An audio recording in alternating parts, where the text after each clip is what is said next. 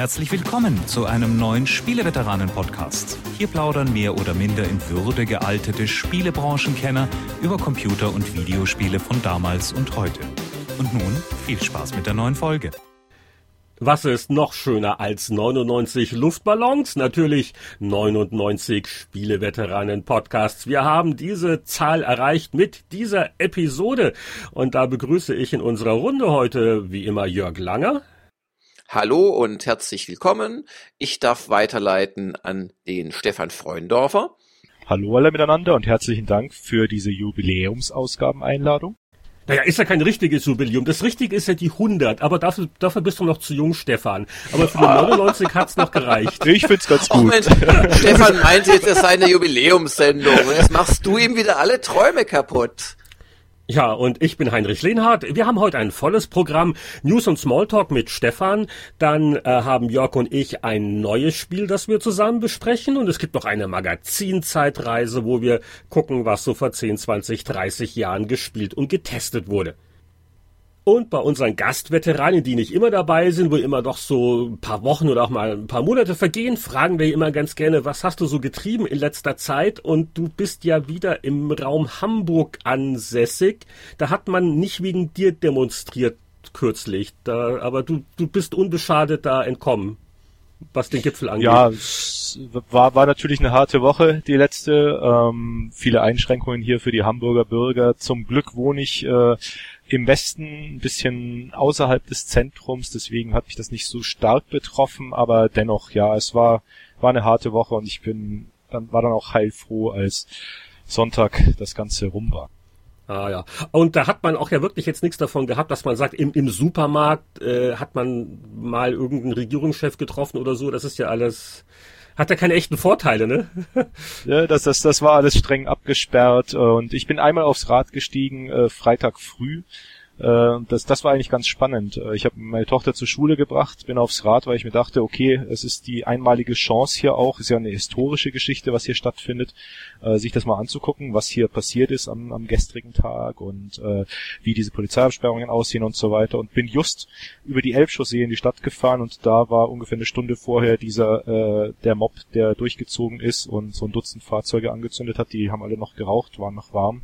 Und die, die äh, Leute, die da gewohnt haben, sind bestürzt auf der Straße gestanden. Das war also, ich, ich habe was erlebt, bin dann aber auch noch weitergeradet und habe mir noch diese ganzen Absperrungen über der Messe angeguckt. Ist, ist ähm, das eine gute Idee? Ist das sicher? Was hat denn deine Frau dazu gesagt nach dem Motto, spinnst du? Die war, glaube ich, äh, im Sportcenter zu der Zeit. Die wusste gar nicht, dass ich unterwegs bin. Und ähm, wie gesagt, ich bin da auch äh, reingeraten. Es war zu dem Zeitpunkt noch nicht so richtig klar, was da eigentlich passiert ist. Ich habe bloß gemerkt, dass, dass die Luft sehr dick war von verbranntem Gummi. Also das ist auch zu uns rübergezogen, das hat man schon gemerkt. Nee, es ist ja auch nicht so, dass das jetzt alles super gefährlich war. Ich glaube, die, was, was alle, die nicht in Hamburg leben und wohnen, im Fernsehen gesehen haben, das waren natürlich auch schon die äh, exklusiven Zusammenschnitte der schlimmsten Szenen. Also es, es, es Hamburg ist groß, äh, viele Bereiche hat es nicht betroffen ähm, und es wurde auch sehr viel dramatisiert. Ich will das gar nicht kleinreden, was war äh, weil echt viel passiert ist, aber es war auch nicht so, dass man hier um Leib und Leben bangen musste irgendwie ein ganzes Wochenende. Okay, da bin ich ja beruhigt.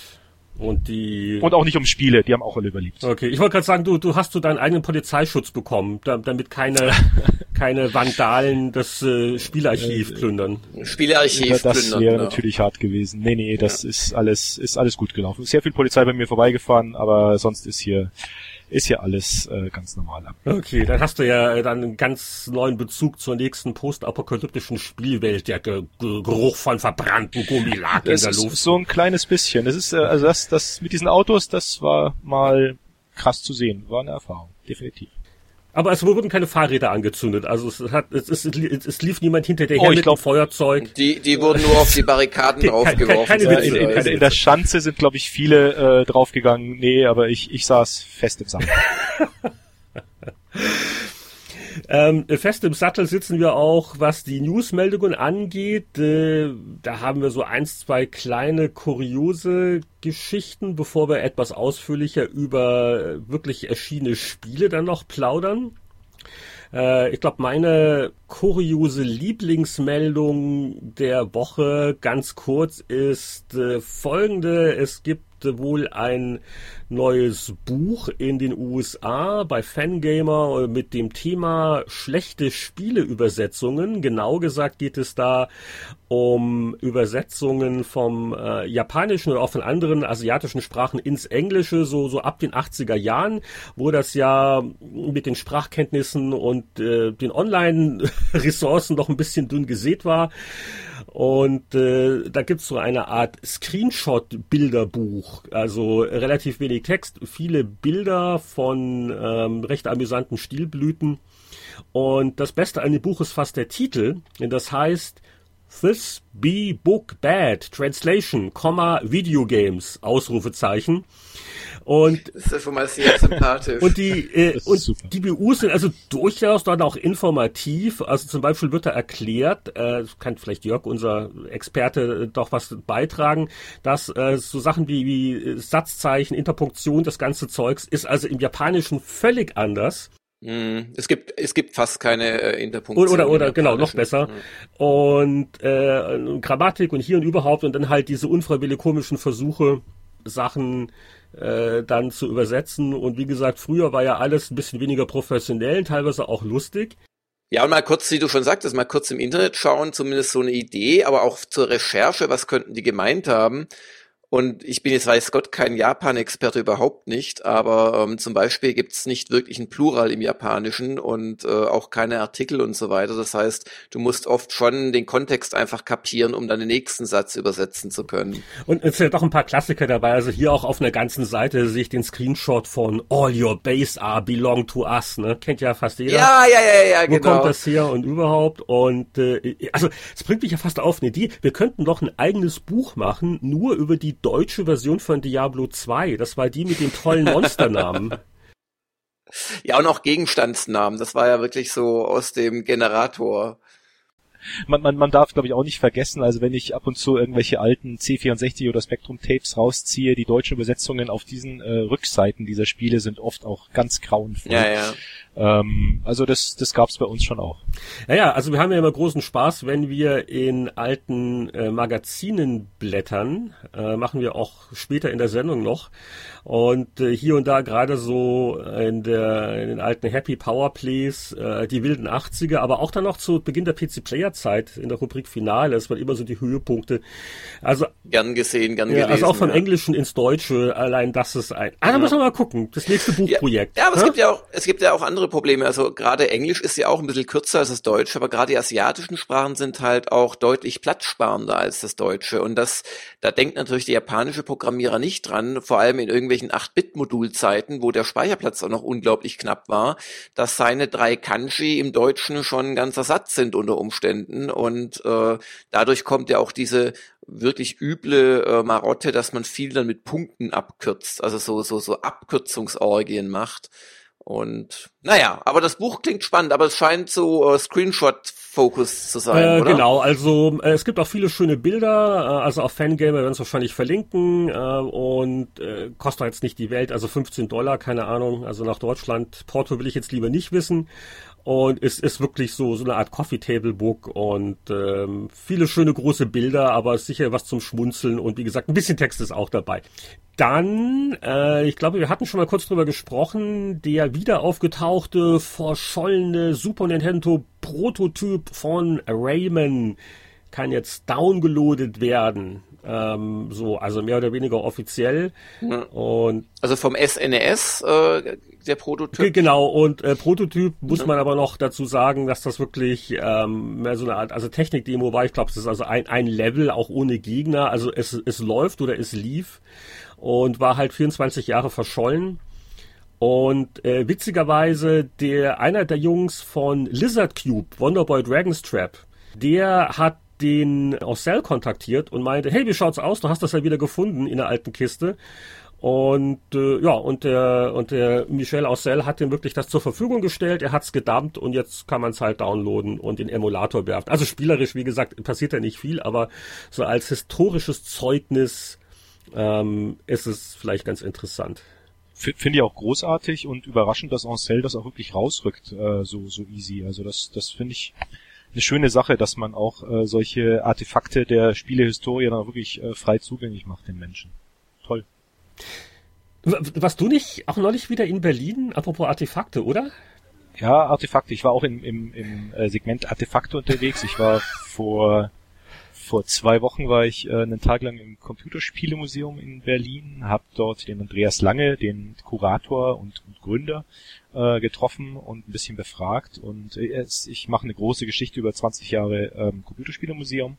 Also ah, das, okay. was wir in Berlin momentan kennen in der Karl-Marx-Allee, das besteht erst seit äh, 2011, aber das Museum an sich hat zum ersten Mal 1997 aufgemacht und deswegen feiern die auch 20 Jahre.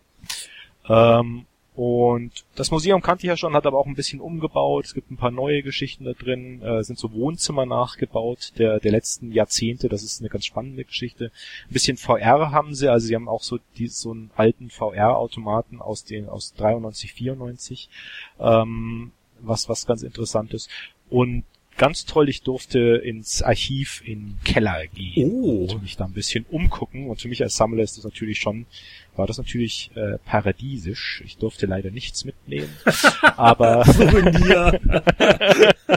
also ich hätte schon gern einiges äh, mir da gekrallt, das war leider nicht möglich. Ähm, aber es, es war, war schön zu sehen. Es ist, sie haben echt viel Zeug, ganz toll. Äh, und das Spannende ist eigentlich, dass das alles über die letzten 20 Jahre denen gespendet wurde. Also die haben so 95 Prozent der Sachen, die sie haben, äh, kamen einfach von Leuten, die es, die es ihnen überlassen haben, teilweise auch Firmenarchive, teilweise auch, das war ganz spannend, wir haben, äh, Andreas hat so ein Ariola-Soft ähm, Spiel rausgezogen. Hotel, weiß nicht, ob er das im Hinterkopf noch irgendwas sagt von Axis Computerkunst, äh, sind diese großen äh, Schallplattenart, äh, also sie sind im Schallplattendesign, diese, diese Spiele ähm, sind so groß wie eine Schallplattenhülle. Ähm, und dieses Hotel, da war noch ein Aufkleber äh, von, von Freiherrn von Grafenreuth drauf. Ah. Äh, der, der gute alte Abmann, Anwalt damals in den 80er, 90er Jahren. Äh, und der hat wirklich ab und zu, wenn er in Berlin war, eine Kiste aus seinem Archiv, der, der hat, um diese Sachen abzumahnen, braucht er auch die Originale. ah, äh, und okay. hat also ein dickes Archiv gehabt mit, mit äh, 8 und 16-Bit Software und hat dann immer eben eine Kiste ins Computerspielemuseum gespendet. Und die liegen jetzt dann noch eben mit Archiv. Also es ist echt interessant zu sehen, einfach solche, das ist dann nochmal zusätzliche historische Werte, wow, der ja. auf diesem Spiel an sich nochmal draufpackt. Ne? Wahnsinn. Also das ist ja wie bei den meisten Museen nicht. Die haben ja mehr Zeug, als sie ausstellen können. Das mit dem Keller. Ja. Ne? Also ja, das. Ja. ja, das Archiv soll ja auch. Ähm, das, das Problem ist, äh, Archive machen ja kein Geld normalerweise. Also du kriegst es kaum refinanziert in irgendeiner Art und Weise. Nicht mal die die Archivierung der Spiele oder dass jemand hinsetzt, der der den ganzen Tag Zeug in den Computer reintippt. Ähm, aber Ende letzten Jahres haben die ja in Berlin im Haushaltsausschuss haben sie es geschafft, eben dafür Geld freizuräumen, äh, dass ein Archiv aufgebaut wird. Äh, es waren, glaube ich, in den nächsten zwei Jahren 400.000 Euro. Und mit diesen 400.000 Euro soll das weltgrößte Videospiel- und Computerspielarchiv aufgebaut werden. Und das besteht jetzt erstmal aus dem Archiv des Computerspielemuseums, das dürfen so 30.000 äh, Einzeltitel sein. Dann das Archiv der USK, was natürlich toll ist, wenn sie oh. das mit dazu bekommen, mhm. weil die haben natürlich auch schon seit äh, seit 94 oder sowas sammeln die ja auch kräftig an. Uh, und ein Archiv, glaube ich, der Uni Potsdam. Da gibt's uh, so einen Game-Studiengang und die haben auch uh, irgendwie 8.000, 9.000 Titel vorrätig. Wow, nicht schlecht. Ja. Genau, da, da sind sie jetzt gerade so am überlegen, äh, wo, wo kann das Archiv hinkommen, wo kann man das aufbauen und so. Und ich bin gespannt, wie sich das weiterentwickelt. Ich finde es toll, die Aktion an sich, dass man einfach versucht, ähm, Dinge zu archivieren, die sonst ja verloren gehen würden und im Original einfach nicht mehr verfügbar wären. Weil klar, ROMs, äh, so wie jetzt, um wieder zurückzukommen, den Bogen zu schlagen zu Rayman, sowas fliegt dann irgendwo im Internet rum. Äh, aber das Original äh, ist, äh, geht oft verschütt, auch der, der, das haptische Original, ganz einfach die Verpackung, die, die das Medium äh, und, und die Anleitung. Jetzt so inspiriert, so der Gang durch das Kellerarchiv, hast du jetzt schon zu Hause die Schaufel schon rausgeholt, um bei dir zu erweitern, aber geht's noch, passt noch also alles ich hab, rein. Ich habe den, ich, ich hab den, den Speicher ja jetzt ja ganz gut schon gefüllt mit äh, mitspielen und jetzt muss ich mal gucken, wie ich das weiter handhabe, das Thema. Der Keller ist noch immer noch ein bisschen feucht, das ist noch nicht so simpel zu lösen nicht so trivial, aber ich, es geht in die richtige Richtung. Ja, feucht ist immer schlecht und dann hast du dann auch dann ja. irgendwie so Schimmelbildung irgendwann oder so. Ne? Richtig, genau, genau. Oh. Ich habe jetzt einen Entfeuchter sogar bestellt, einen professionellen. Oh. Es gibt so Gerätschaften, die du in den Keller stellst und die Luft aus, äh, das Wasser aus der Luft holen. Ähm, aber da bin ich noch am warten. Das hat sich lässt noch auf sich warten, das Teil. Ähm, und ich habe eben das, was äh, schnell kaputt gehen kann, äh, schon mal in den Speicher gestellt und hier in meinem Büro einfach äh, versucht, vernünftig darzustellen und zu lagern. Apropos Entfeuchter, eine letzte Kurzmeldung habe ich noch. Äh, Source Code Rettung, sehr originell. Ja, es das ist, das ist sehr wohl, passend zu dem Thema. Es wurde wohl der Source Code des äh, ersten veröffentlichten Adventures von Magnetic Scrolls der wurde gerettet. Und zwar, wir reden von The Pawn. Und äh, da gab es noch ähm, alte Kassetten, also wir hatten Bänder, sowas gab's früher. Und auf denen waren die einzigen überlieferten Backups, weil die haben damals auf irgendwelchen, äh, was waren das für Kisten? irgendwelche so Microvax Minicomputern als Entwicklungssysteme. Wahrscheinlich, ach, Infocom hat sowas ähnliches, das brauchen wir auch. Ähm, und äh, da gab es also irgendwie noch ein, eine Kiste mit äh, TK50 Tape Cartridges. Da war der Source Code drauf, die waren nicht mehr lesbar. Wie hat man sie wieder äh, gerettet oder lesbar gemacht, indem man sie ein bisschen in den Backofen gelegt hat? Und das hört ja immer wieder so, ja. was so alte Bänder angeht. So irgendwie behutsame Erwärmung, also nicht die Turbo-Pizza-Taste. Äh, ich habe es auch schon gehört, keine Ahnung, ob es stimmt, aber das muss so ein chemischer Prozess sein, wo die Dinger, also irgendwie auch, ja, die, die Oberfläche von diesen Magnetbändern irgendwie so, keine Ahnung, äh, nachlässt, Partikel verliert, keine Ahnung. Und angeblich durch dieses Backen wird es dann irgendwie wieder, ja, geht das wieder zusammen, frag mich nicht. In Chemie war ich nur einmal in meinem Leben an der Tafel, danach wurde ich als völlig inkompetent für immer in die hintersten Reihen verbannt. Und der Lehrer hat sich bekreuzigt. Ähm, aber das ist im Südwesten häufiger als im Norden. Also wenn ihr zuhört und euch fragt, was stimmt das? Aber ähm, ja, also das, ja, genau. keine Religion, keine Politik, kein Sex. Äh, Entschuldigung, ja. Okay. Aber Moment mal. Ah, jetzt ist jetzt so dumm. Ihr habt ja gerade euer Gamers Global Grillfest gehabt. Das wäre doch ein ja. gewesen, irgendwelche alten Bänder, alten Elite-Bänder, genau. geworfen, um sie behutsam zu erwärmen. Puff fang jetzt bloß nicht an, sonst halte ich jetzt einen Vortrag über Water Smoking und Sand Smoking und kleine Terminverfehlungen bei Garfleisch, das nach sieben Stunden fertig ist, aber dann doch erst nach acht. Also, aber es war sehr schmackhaft. Also muss ich wirklich loben, den Grillmeister. Ah, ja. also Equipment. ist alles glatt verlaufen. Der Feuerlöscher musste nicht benutzt werden. Nee, hatten wir gar nicht, aber alles gut gegangen. Einmal Wasser auch nicht. Etwas beleidigt war ich dann, als irgendein User, der so ein Video zu dem Grillfest nachträglich angeschaut hat, behauptet hat, wir hätten in irgendeinem Industriegebiet gefeiert. Also wir sitzen hier in Haarsalmdorf. Das hat etwa 50 Häuser und ähm, die letzte, der letzte Neubau war wahrscheinlich die Kirche vor 800 Jahren oder so. Und ja, es ist ein Parkplatz, gut, aber außenrum sind Bäume und wir liegen idyllisch in der Nähe eines es Sees. Ist sehr idyllisch. Also ich kann das bezeugen, war erst vor ein paar Monaten, bin ja immer dann äh, mit, mit der U-Bahn gekommen und dann läuft man auch so schön durch so irgend, irgend ist das Naturschutz? Nee, nicht Naturschutz, aber so durch. Das ist ein Park so einfach. Ein Park, ja, so, so, und da ist ein Hügelchen und da ist ein Weg und da ist es grün und da gibt's Bäumchen und irgendwann gibt's so ein, so ein paar Häuschen und dann ist auch schon Gamers Global, ja? Ja. ja. Genau, nichts hier böses Industriegebiet. Ja, also, da, also du, du, du könntest, du könntest fast äh, Zelte aufschlagen bei dir auf dem Parkplatz und das so über Airbnb als Urlaubsidylle vermieten. Ja, genau. Bisschen Nachteil ist allerdings, wenn man gegrillt hat. Ähm, wir haben hier durchaus Fliegen, weil Bauernhöfe in der Nähe sind und mehr sage ich dazu nicht, aber die Amazon-Bestellung ist äh, morgen, hat sich angekündigt mit äh, entsprechenden Gegenmaßnahmen. Ah. Ihr wisst schon, so. dieses Zeug, das man überall hinklebt, wo dann die Fliegen sterben. Ach so, Fliegen. Also ich, ich, ich wollte gerade sagen, ich, ich dachte schon, du redest so von wegen so Mückenstiche äh, Bewältigung, aber die Fliegen. Nee, nee, nee, nee, einfach also Fliegen. Ah, ja. Also das, also das, das Grillfest ist vorbei, die Fliegen sind geblieben. Genau, ja, ja, genau. Obwohl wir gut aufgeräumt und sogar den Boden gewischt haben und alles. Also sag mal, ist wäre das nicht doch ein tolles Verkaufsfeature, dass man mehr in den Vordergrund rücken sollte bei Backöfen, so mit eigenem Programm, Datenrettungsoption, ja, ja, Datenrettungssetting.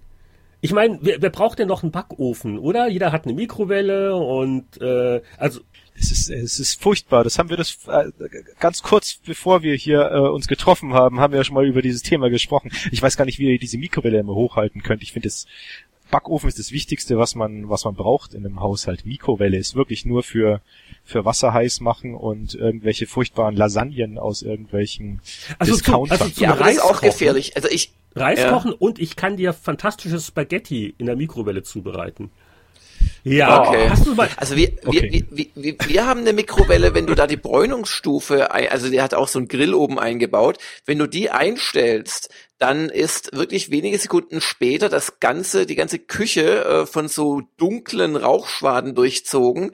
Also wahrscheinlich, ja, also blöder Witz, aber so Hamburg Schanzenviertel nachts um Keine drei. Witze. Und dann gehen bei uns sofort die Feuermelder ja. los. Und da muss ich echt dran denken, ich weiß nicht, was das ist. Da muss irgendwas oben drin stecken, was sofort beim Aktivieren ausgast oder so.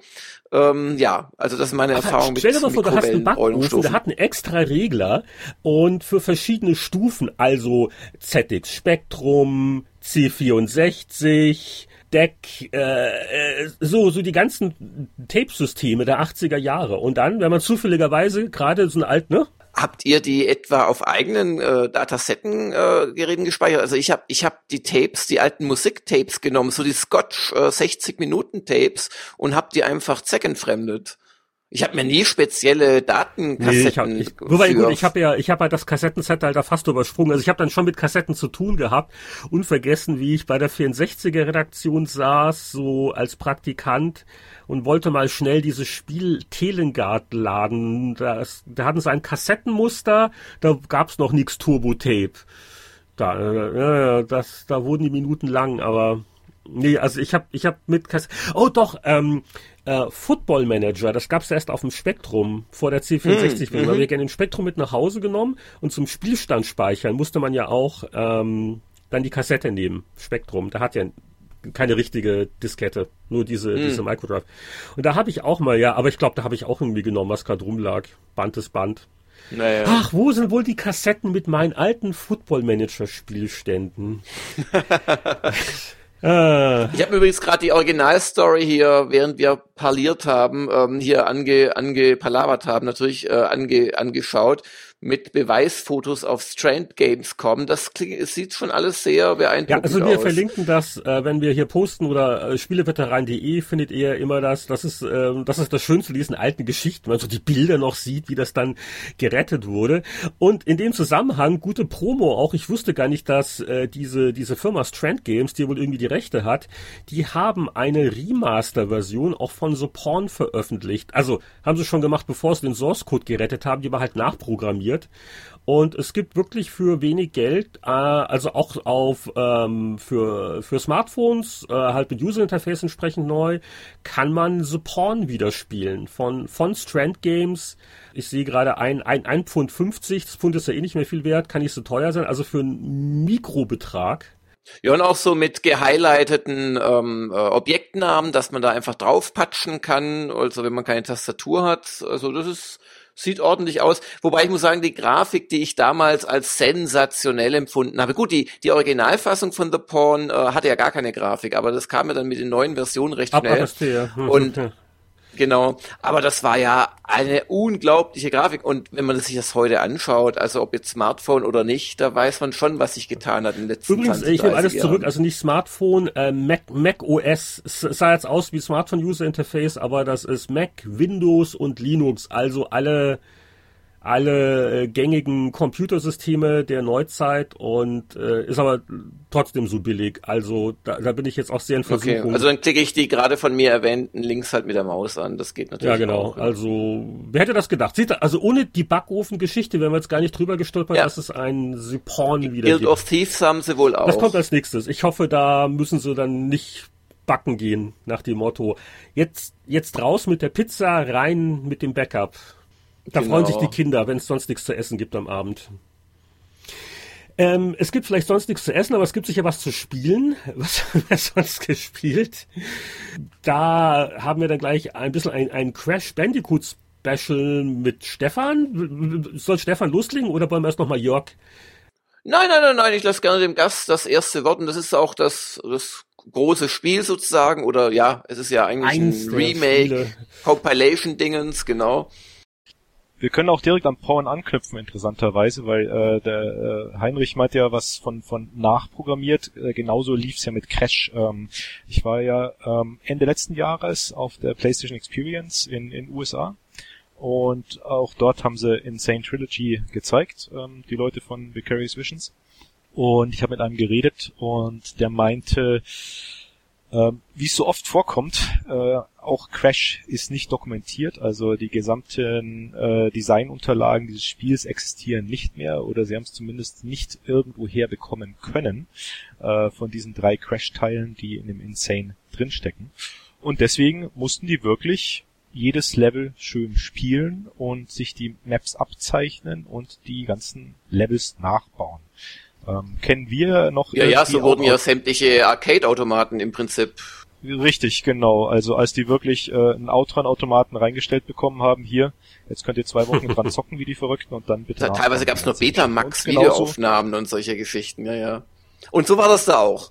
Und so war das da auch bei Crash. Also sie hatten keine äh, Geschichten von den ursprünglichen Entwicklern, also von Naughty Dog, weiß nicht, ob es verschütt gegangen ist oder ob es einfach nicht machbar war, das Ding. Die haben wahrscheinlich ihre alten Kompaktkassetten überspielt mit dem Source Code von The Last of Us. genau. ja. Sie brauchten die Bänder. Richtig, ja, aber genau. also ihr, ihr lacht, aber das ist doch, das ist doch wirklich ein und wir hatten ja schon das Thema Computerspiele im Museum.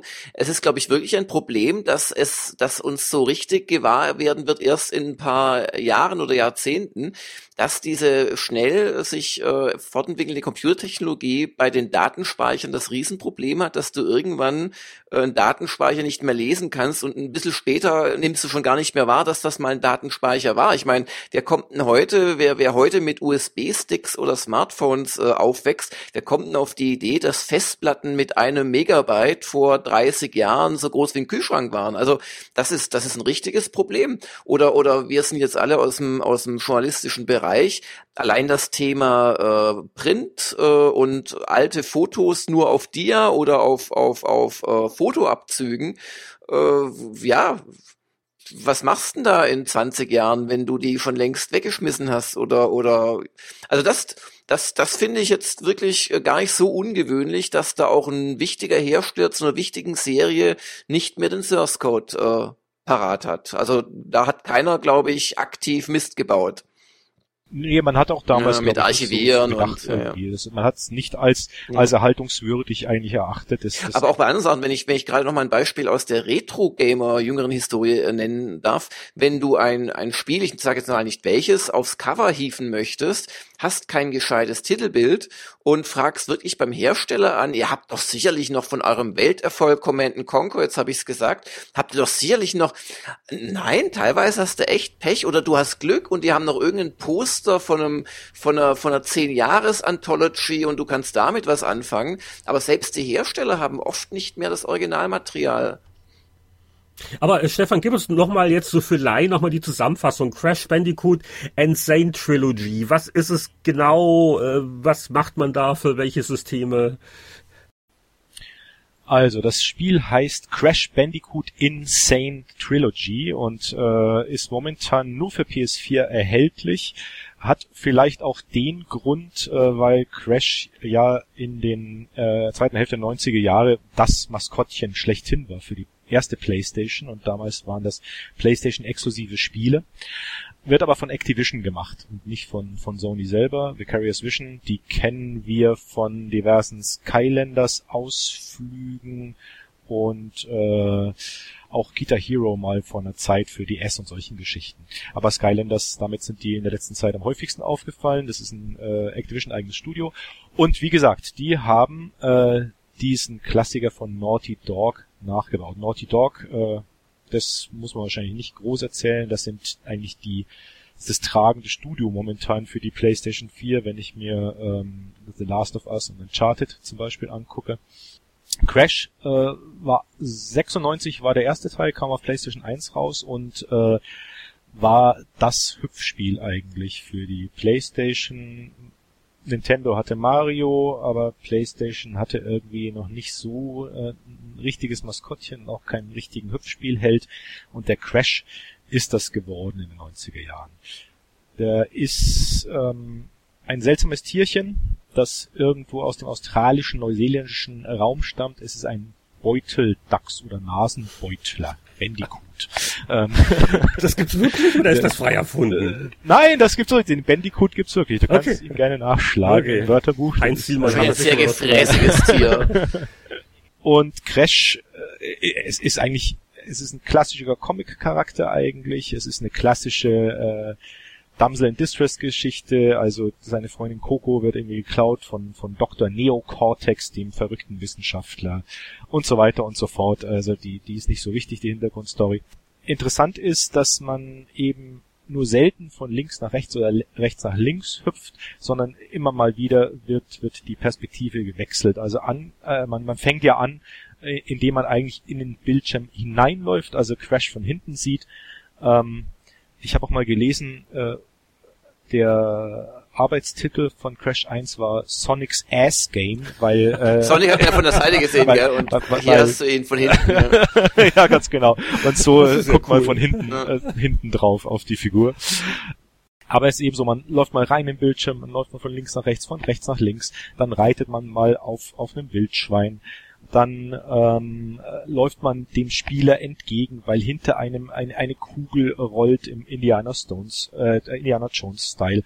Ähm, also es, es ist sehr abwechslungsreich diese Levels, äh, aber jo, es ist einfach keine keine keine klare äh, Linie, sondern es, es wechselt immer kräftig ab. Äh, was was äh, immer ist, ist, dass es eigentlich ein sauschweres Spiel ist. Und ich glaube, deswegen habt ihr beiden mich auch dazu gebeten, ne?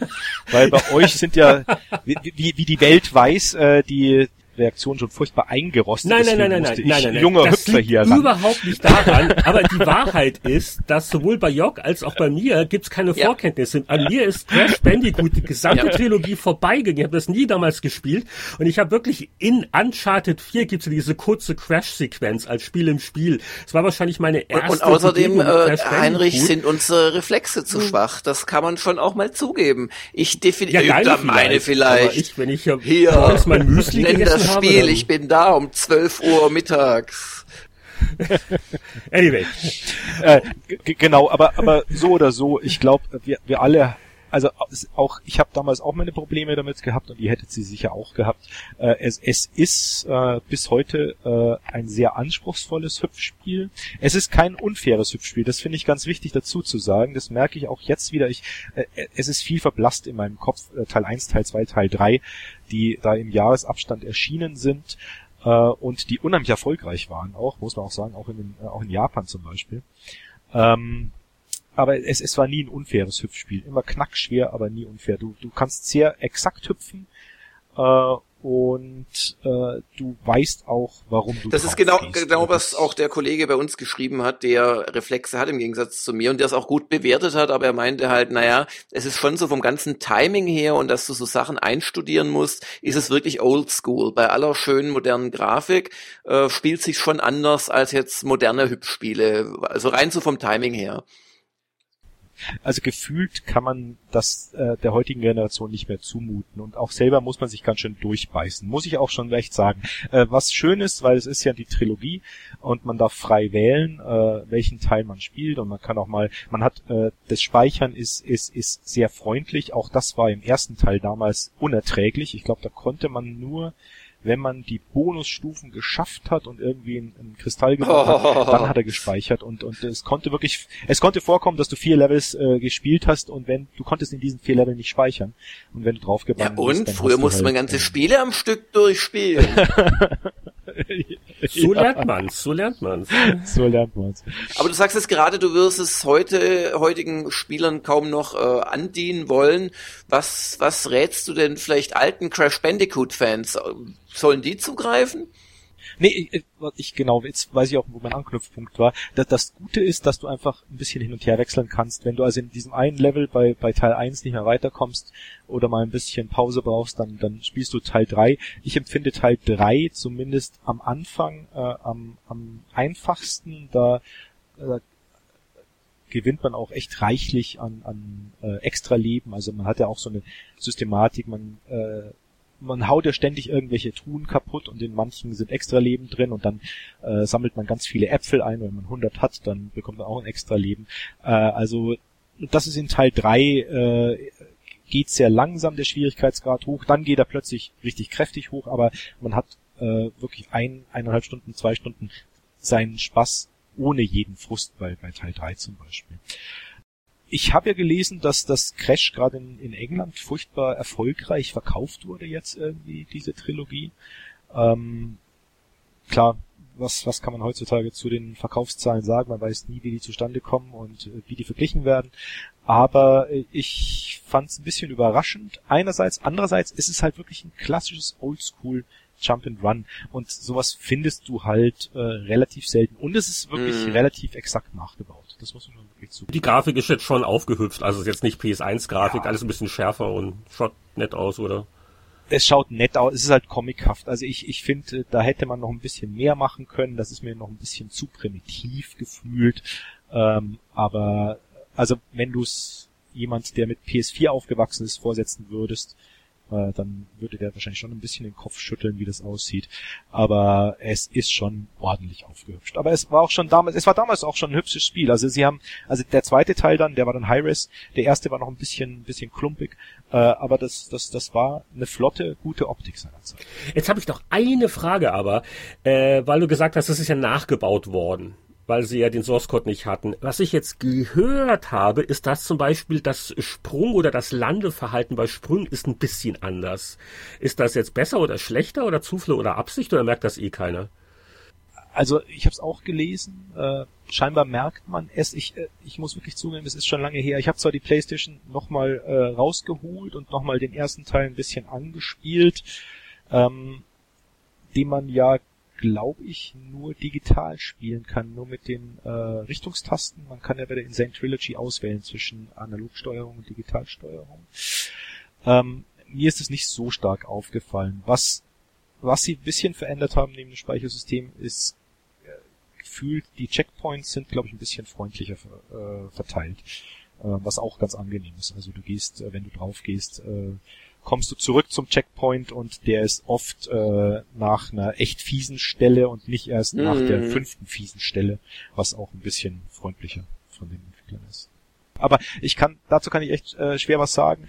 Ähm, man kommt in dieses Hüpfen rein und nachdem es wirklich schon so weit aus meinem Hirn raus ist, weil es über 20 Jahre her ist, vom Gefühl, ähm, bin ich in dieses Hüpfen jetzt von, von dem Remake relativ gut reingekommen und empfinde es nicht als, als schwieriger oder oder problematisch für mich. Es ist äh, eigentlich ein sehr exaktes Hüpfen, also es, äh, wie, wie auch genau, wie, wie schon gesagt wurde, äh, die Tester finden es ja ganz gut und finden es fair und so ist es auch. Wenn man das Hüpfen mal drauf hat, dann, dann ist es auch, dann, dann funktioniert es auch. Aber man macht natürlich auch Fehler. Also und man, aber jedes Mal, wenn du einen Fehler machst, dann äh, bist du nicht aufs Spiel wütend, sondern eher auf dich selbst. Also du kriegst es ja so, als würdest du es durchaus freiwillig weiterspielen, ohne dass man dich zwingt, weil du im Podcast was drüber sagen musst. Ja, aber ich muss, also man, man muss immer auch ein bisschen Pause machen. Also wenn du dann wirklich an einer Stelle immer wieder drauf gehst und, und, und dann, dann hört das Level einfach nicht auf und dann, dann klar, man, man wird doch schon ein bisschen wütend. Andererseits ist natürlich die Befriedigung umso größer, wenn du es dann doch mal geschafft hast und, und auch weißt, warum du es geschafft hast, nämlich weil du endlich mal dich konzentriert hast und, und einfach mal fähig warst, dieses Level zu überstehen. Und was haben wir sonst noch gespielt? Ich weiß nicht, ob Stefan noch einen hat oder ob Jörg die Liste rausholen kann. Der Jörg soll mal die Liste raus.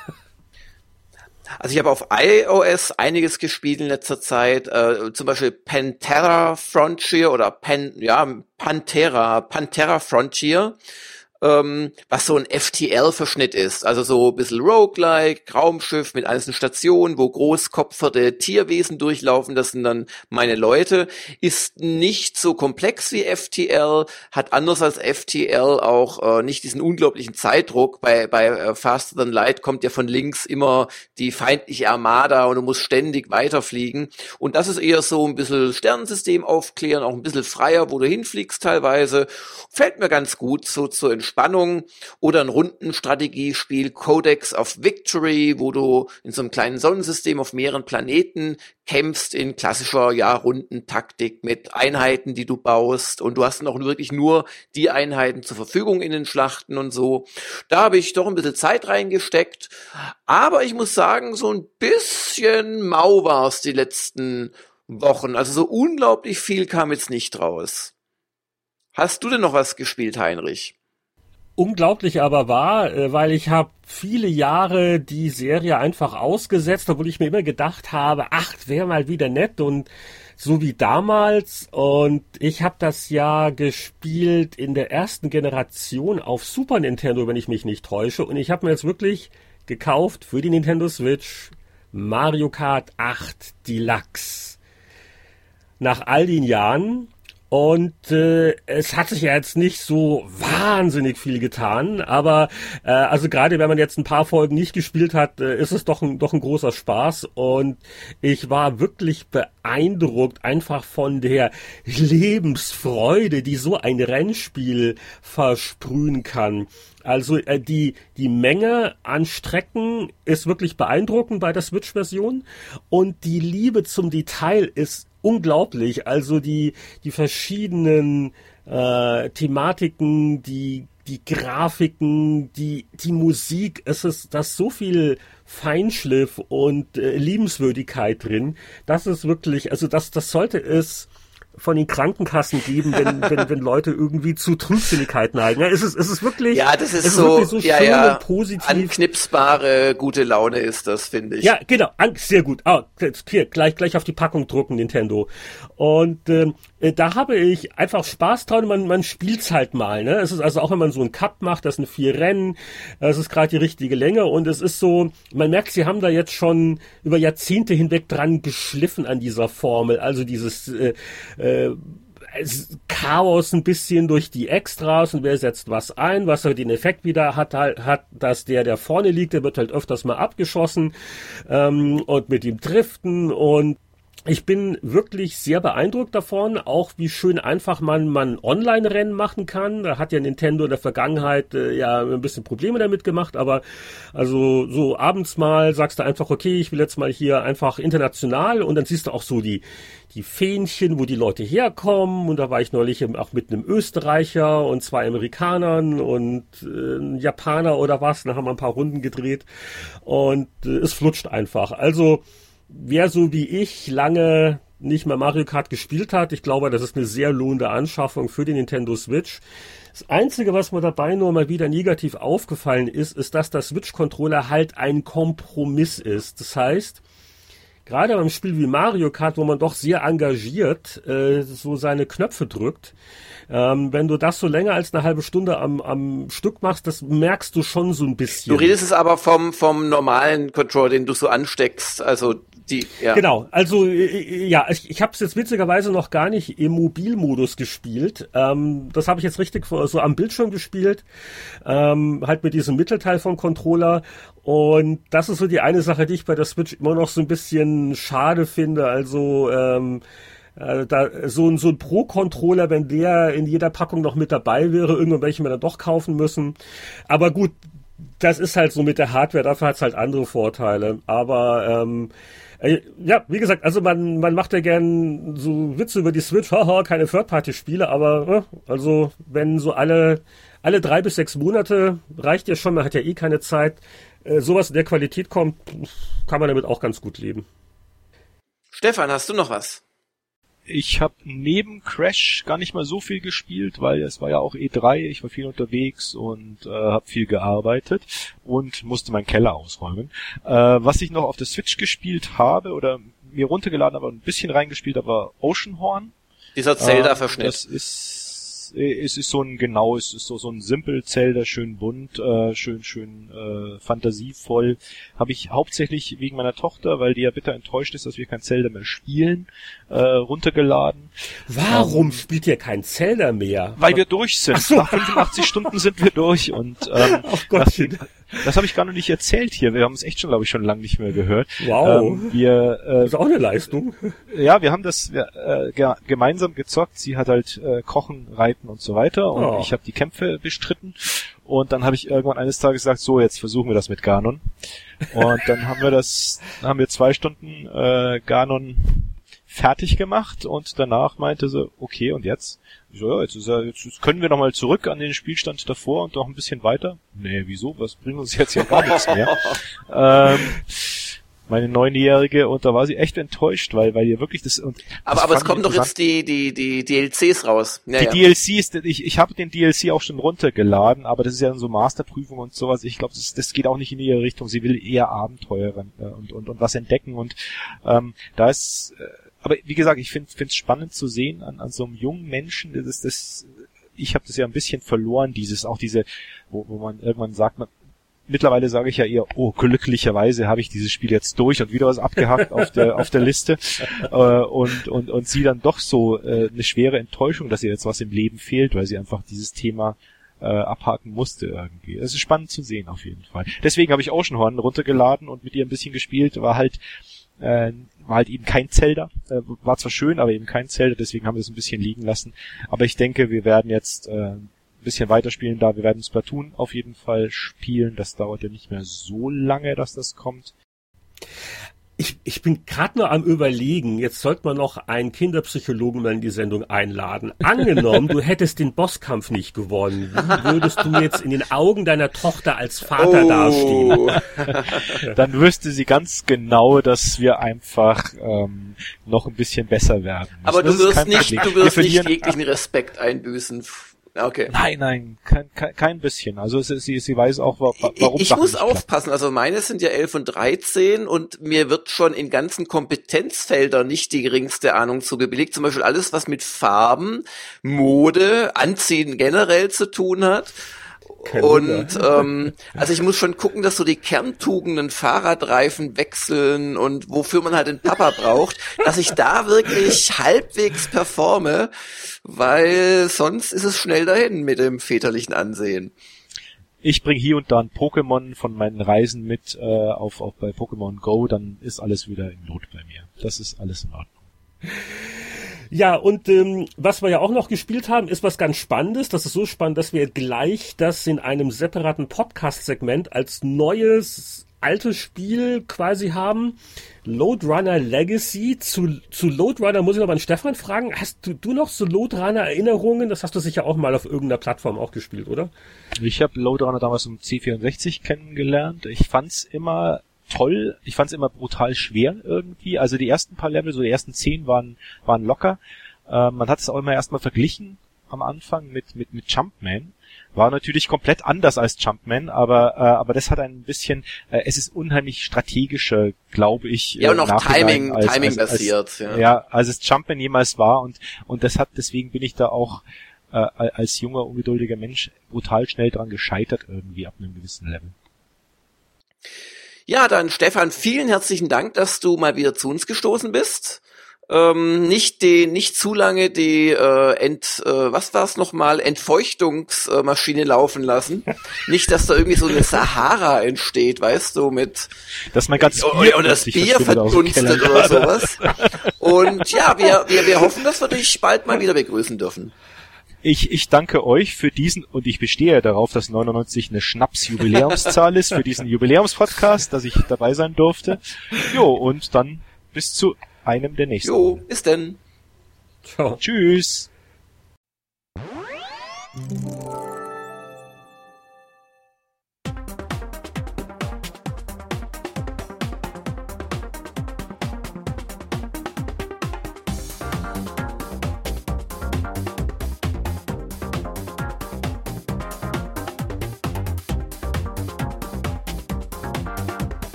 Willkommen bei unserem Segment Das neue Spiel oder ist es das Segment das alte Spiel? Das ist heute wirklich schwer zu sagen, denn wir haben uns eine Neuerscheinung ausgeguckt, die jetzt gerade rauskommt in diesen Tagen und der Name ist schon sehr geschichtsträchtig. Es ist Load Runner Legacy. Ja, Load Runner, das habe ich als Raubkopie auf dem C64, äh, äh, das habe ich äh, ausgeliehen auf dem C64 damals gespielt. Geist hört das. Äh, ja, leider, ja, sein Geist. Ähm, äh, dass ich in der Verlängerung der Grafenreutstraße mit Gamers Global angefangen habe. Aber lassen wir's. Und ähm, ja, also ich habe da durchaus schöne Erinnerungen dran äh, und äh, habe es ja jetzt auch neu gespielt und äh, man muss sagen, schon damals erstaunlich, was man mit doch sehr wenig Spielaktion, denn im Wesentlichen nach links und rechts laufen und äh, Löcher bohren, alles machen kann, oder? Ja, Loadrunner ist einer von diesen absoluten Klassikern, äh, war ein sehr innovatives Spiel, äh, somit das erste Construction Set, also ein Level-Editor, an das ich mich erinnern kann und wurde im Lauf der Jahre auch immer wieder mal fortgesetzt oder aufgewärmt und überhaupt. Und deswegen rollt man erstmal mit den Augen, wenn man hört, naja, es gibt ein neues Lodraner-Spiel und wer macht das überhaupt? Die, äh, die Rechte sind bei einem Unternehmen gelandet, das heißt Tosai Games. Das ähm, sagt jetzt vielleicht nicht jedem was, die haben aber schon eins, zwei gar nicht schlechte äh, Retro-Sachen wiederbelebt. Von denen ist zum Beispiel R-Type Dimensions, äh, die haben auch ein Spelunker HD gemacht.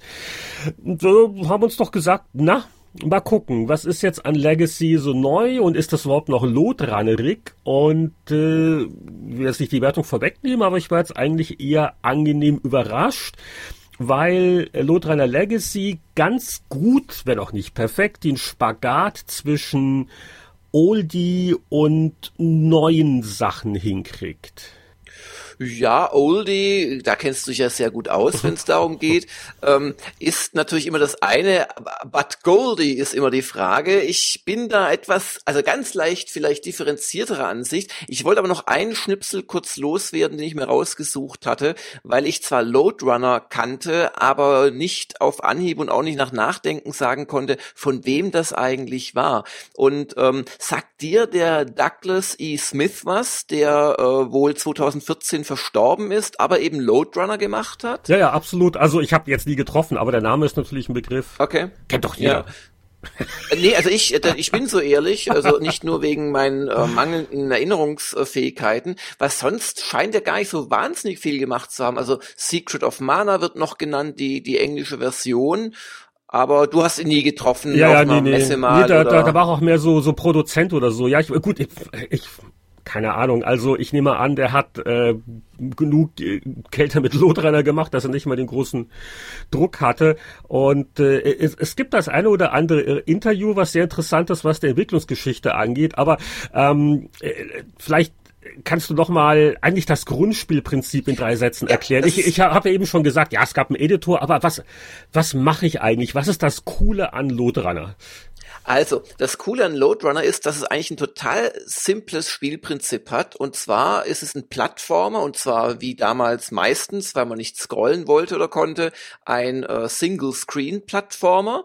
Und wie in allen Plattformen wechselt man tatsächlich die Plattformen. Man kann aber nicht springen, sondern man kann Leiter hochkraxeln und man kann Abgründe oder selbstgebohrte Löcher runterfallen. Und äh, wenn es keine Löcher gibt, kann man sie, indem man mit dem richtigen Button nach links oder rechts von der eigenen Position, nie aber an der eigenen ein Loch gräbt, sich quasi selbst so Wege schaffen oder aber die äh, in den Levels herumlaufenden Gegner, Monster, was immer das sein sollen, da reinfallen lassen. Wie heißen die? Die Bangelings. Das ah. sind die ah. Bangelings vom Bangeling Empire. Ja, die ja auch bei Raid over Bangling Bay genau, von, von Will Smith ja alles, eine Rolle spielen. Gehört ja alles zusammen, die Lore, ganz wichtig. Und die Bangelings sind auch die Bösewichte in Choplifter.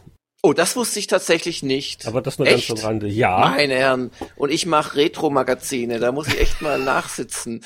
Aber äh, also Bungling Bay kannte ich natürlich. Anyway, und das ist das Spielprinzip. Und äh, pro pro äh, Level wird's halt äh, schwerer. Achso, und du musst noch äh, Dinge einsammeln. Und äh, ich, ich weiß gar nicht, was ist Gold, das? Goldbarren ich glaube, es sollen Goldbarren sein, ja. Pixel, große Pixel. Und wenn man, wenn man alle eingesammelt hat, erscheint quasi die, die Mutter aller Leitern und man kann nach oben aus dem Level rauskraxeln. Das ist quasi das Ziel. Und dann fängt es im nächsten Level wieder an mit äh, mehr Goldbarren, ver, äh, ja, ver, verstreuteren Leitern, also einer, einem schwereren Layout und mehr Gegnern.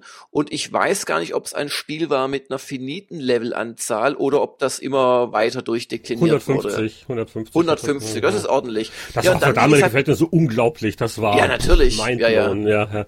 ja, ja. Und was man der Beschreibung gar nicht so anhört, man muss es wirklich gespielt haben. Was für ein cleveres Spiel das war und auch ist, weil der Kniff bei dem Löcherbuddeln ist der, dass nach ein paar Sekunden sich die Löcher wieder auffüllen und genau, die ja. Gegner plumpsen in die Löcher, was teilweise wichtig ist, weil einige dieser Gold Pixel, was das sein soll, werden von den Gegnern getragen, die sie aber dann fallen lassen, wenn sie in ein Loch fallen. Und das Timing, wann habe ich ein Loch gebuddelt, wann füllt sich die Lücke wieder auf, ist ja. unglaublich wichtig.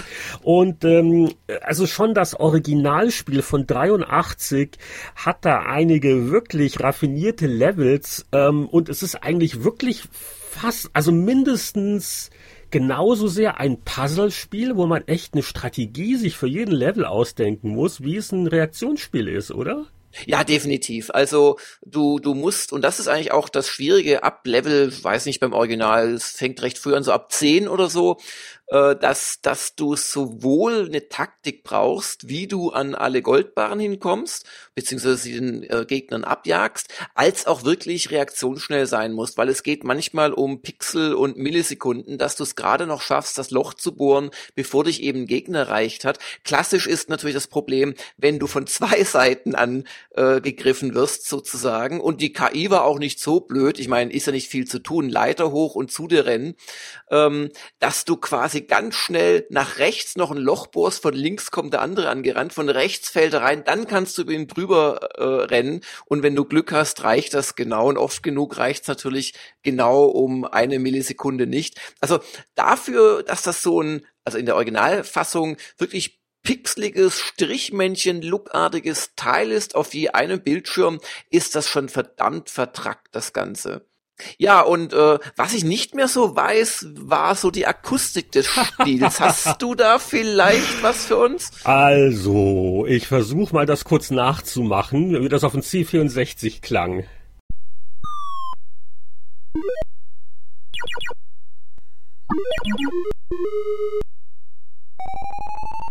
Das war jetzt aber original, oder? Das ja, ja, nicht okay. irgendwie. Ja, kleiner, ja. kleiner aber, äh, Scherz. Ist, ist, es keine ist es keine beeindruckende Symphonie, sag ich mal? Nein, und auch die Grafik wurde so, äh, wann haben wir die ersten Tests gebracht? Ich glaube 84 erschienen in den deutschen Zeitschriften die ersten Lodrainer Tests. Da wurde schon über die Grafik etwas die Nase gerümpft, wie simpel die sei. Wobei, ich habe schon noch mal kurz in den Emulator geworfen. Lodrainer C64, das ist stilvoll. Die Animation deines Männchens ist eigentlich sehr hübsch. Und es ist halt sehr äh, farbarm und wenig abwechslungsreich, aber die, die Bewegungen funktionieren und diese, diese ganze Wuseligkeit, also ähm, für so ein altes Spiel hat's eigentlich hier wirklich was für sich. Aber jetzt wollen wir uns ja mit dem neuen Loadrunner beschäftigen, dem Loadrunner Legacy. Und der hat eine ganze Reihe von äh, Spielvarianten und hier unsere Brücke zur Vergangenheit ist der Classic-Modus, denn es sind äh, tatsächlich die 150 Originallevels mit drin, die man auch jetzt beliebig anwählen kann. Das äh, ist schön, ja. ja aber, teilweise nicht so leicht. Und aber, aber, aber, aber. Also, das ist gleichzeitig der Modus, der mich am meisten enttäuscht hat vom neuen Loadrunner. Denn äh, im Gegensatz zur natürlich kargen, pixeligen, strichmännchenhaften, farbarmen Originalgrafik, die aber zumindest Charme hatte, sieht die einfach so aus, als hätten sie sie bewusst schlechter gemacht als normale neue Grafik, aber jeglicher Charme oder auch jegliche, äh, ja, äh, jegliche Beziehung zur alten Grafik äh, fehlt mir da komplett. Oder, oder willst du mir, wagst du es mir zu widersprechen? Äh, nee, also es ist schon ähnlich, aber es ist nachgebaut, nicht emuliert. Äh, hatten ja vorhin mit Stefan über das äh, Crash Bandicoot gesprochen, ne? also erst wieder so ein Fall. Ja. Und es ist jetzt nicht wahnsinnig schön nachgebaut, aber es funktioniert. Also es hat schon krude Retro-Grafik, aber es fehlt ja wirklich die Eleganz. Und ich weiß nicht, woran das lag. Hatten jetzt die Rechte nicht am Originalprogrammcode? Äh, waren die zu geizig, einen Emulator zu lizenzieren? Mhm. Äh, es ist aber es ist ja immer noch so 3D-basierte äh, 2D-Grafik und das stört mich auch so ein bisschen. Weißt du, es ist halt kein Pixel-Look. Ja, kann sein. Also ob das so gut. Also es ist, es ist, also pixelig ist es, aber es ist nicht wirklich äh, stilvoll pixelig. Und, ja. Also darauf können wir uns, glaube ich, einigen. Also ja, also ja. also was so toll gewesen wäre. Äh, ich habe übrigens sogar noch mal äh, angeguckt äh, die VC20-Version. Selbst die sah ein bisschen anders aus. Und ich glaube, sie war sogar noch schlechter, aber nicht viel. Und äh, was halt cool gewesen wäre, wenn man eine Option hätte, wie will ich den alten Level-Spiel ja, Apple ja, 2 ja, Look? Das war die Originalversion. Ja, ja, oder VC20 oder C64 ja, oder ja, das wäre geil gewesen. Wie es wie es viele andere Spiele schaffen. Monster, äh, Wonderboy. Äh, äh, ähm, Dings Trap, äh, Dragon's Trap oder oder oder Monkey Island, dieses dieses Live den den den Grafikmodus umschalten. Aber gut, gibt's halt nicht. Aber jetzt zum Positiven. Ich muss sagen, dass es mich wirklich sehr positiv erstaunt hat, was sie aus diesem ja sehr simplen Spielprinzip alles mit ihren Spielmodi rausgeholt haben. Und zwar vor allem im Abenteuermodus und im Puzzle-Modus. Also das ist ganz erstaunlich, finde ich. Aber äh, noch ein letztes Spaßsätzchen zum äh, Klassik-Modus, nachdem wir jetzt da die Grafik kritisiert haben. Spielen tut sich das ja immer noch gut. Also das hat mich sehr überrascht, wie viel Spaß es einfach macht, die alten Loadrunner-Level jetzt wieder rauszuholen. Und viele, ja, ja. Da, viele Sachen aus den frühen Mitte 80er, ich meine, da sagt man, ja, das war schon interessant, aber man hat nicht wirklich Spaß dran. Aber ich kann immer noch einen alten alten Lotrunner-Level spielen und diese mhm. Dynamik, dieses, äh, dieses Spielprinzip, es fesselt einfach immer noch. Und äh, das ähm, war so die eine Überraschung für mich. Und äh, ja, aber genau, kommen wir, kommen wir zu den neuen Modi. Du hast schon gesagt, Adventure oder Puzzle, welches die denn lieber? Ja, also ich fand beide interessant, aber dann doch den Puzzle-Modus interessanter, wobei die ja schon recht ähnlich anfangen, weil auch der Adventure-Modus erstmal beibringt, so Spielprinzip und so und auch der, die ersten Puzzles sind wirklich äh, total einfach, also ja, aber nicht sehr lange. Und im Abenteuermodus gibt's halt dann äh, relativ schnell auch Gegner und dann hast du Zwischensequenzen so in so einem Lego-Look die ganz nett sind, aber ist auch nicht, also eine, eine wahnsinnige Story erzählen. Mein Gott, man, man besucht, also man, man untersucht im Wesentlichen ein großes Schloss und muss dann nach ganz oben, wenn ich es richtig kapiere. Ähm, ja, aber es haben wirklich mir dann die Puzzles so richtig angetan, weil die wirklich teilweise Mindbending sind. Also es gibt ja die, die Spielprinzipien schon gesagt, links, rechts laufen, runterfallen, hoch, runter, klettern über Leitern äh, oder natürlich noch, das haben wir vielleicht noch nicht erwähnt, das Hangeln an solchen, ja, Hangelstangen. Und ähm, bei den Puzzles ist es jetzt so, dass man irgendwann sich denkt, das geht doch gar nicht. Und man muss dann wirklich ganz stark auch mit Timing arbeiten, gerade auch mit diesem äh, Effekt, dass Blöcke sich, äh, ich weiß nicht, fünf Sekunden nachdem man sie gebohrt hat, wieder auffüllen. Und es gibt dann irgendwann wirklich Puzzles, wo du einerseits warten musst, ähm, bis ein Block gerade wieder erscheint, um noch rüberlaufen zu können und gleichzeitig darf der nächste nicht wieder erschienen sein, weil sonst zerbröselt es dich, wenn du da drunter landest. Also das fand ich schon also ich habe an einigen Puzzles echt lange gesessen und dann hast du noch so eine äh, Zeit, die angezeigt wird und äh, also wie lange du halt brauchst und eine Sternebewertung von ein bis drei Sternen und das ist schon auch motivierend, den Level gleich nochmal zu schaffen um den Kollegen Braun zu schlagen, der ihn schon ja, gespielt hat. Es gibt für, für jeden einzelnen Level, auch im Classic-Modus, jetzt eine eigene Highscore-Liste. Das ist irgendwie doof, aber wirksam. Ich habe nämlich denselben Effekt nach dem Motto, ah, jetzt weiß ich, wie es geht, jetzt mach es gleich nochmal, damit ich einen besseren ja, Highscore kriege ja, für die Online-Highscore-Liste. Wir spielen es ja noch, genau, wir spielen es ja noch vorab. Das heißt, zum ersten Mal in meinem Leben schaffe ich es mal auf einer weltweiten Rangliste knapp in die Top 10 zu kommen in einzelnen Levels, was ich sonst im Leben natürlich nicht hinkriege, einfach weil es wahrscheinlich gerade nur 100 Journalisten spielen weltweit. Ach ja, die kleinen Erfolgserlebnisse.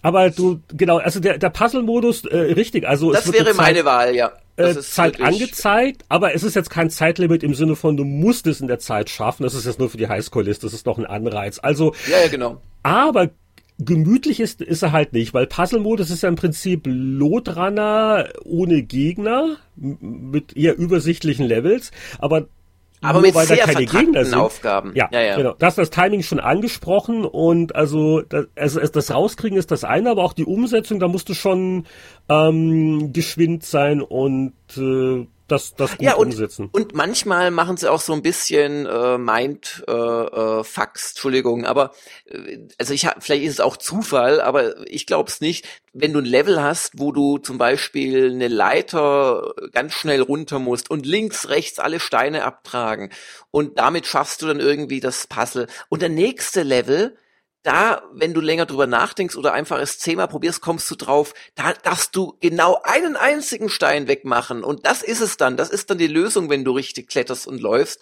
Also das, ich, ich war schwer beeindruckt. Also wie gesagt, es gibt ja eigentlich kaum äh, Parameter, die sie haben für, für ihre Rätsel, was sie daraus gemacht haben. Das Einzige, was mal ein bisschen abgeht, äh, das gilt übrigens für alle Spielmodi bei Loadrunner, ist, was nett gewesen wäre, so eine Art Hint-Funktion, weil oft yes, ist es ja, ja, so, ja, eine, ja, ja, So, so ein Detail der genau. Spielmechanik, wo du, ach so, wenn ich da an der Leiter und dann, dann kann ich ja auch einen Block wegmachen. Und das genau. ist das eine, wo man doch manchmal hängt, oder ich zumindest. Und wenn man hat er noch ein paar Knöpfe frei, wenn man da eine Taste gehabt hätte, um zu sagen, ja, ja. oh, äh, gib mir mal ein Spielmechanik. Ja, oder, oder nach perfekt. dem fünften Fehlversuch oder nach dem zehnten Fehlversuch, dass dir dann ein Weg angezeigt wird oder irgendwas aufleuchtet. Ach so, ein Spielelement haben wir, glaube ich, also ist gut, ein paar Details hat das Ding schon noch. Es gibt ja, glaube ich, auch diese, ja genau, diese durch, durchsichtigen Blöcke, durch die du, oder halbtransparenten, durch die du durchfällst. Das gibt's noch, ja. Aber stimmt, so eine Hint-Funktion hätte ich mir manches Mal gewünscht.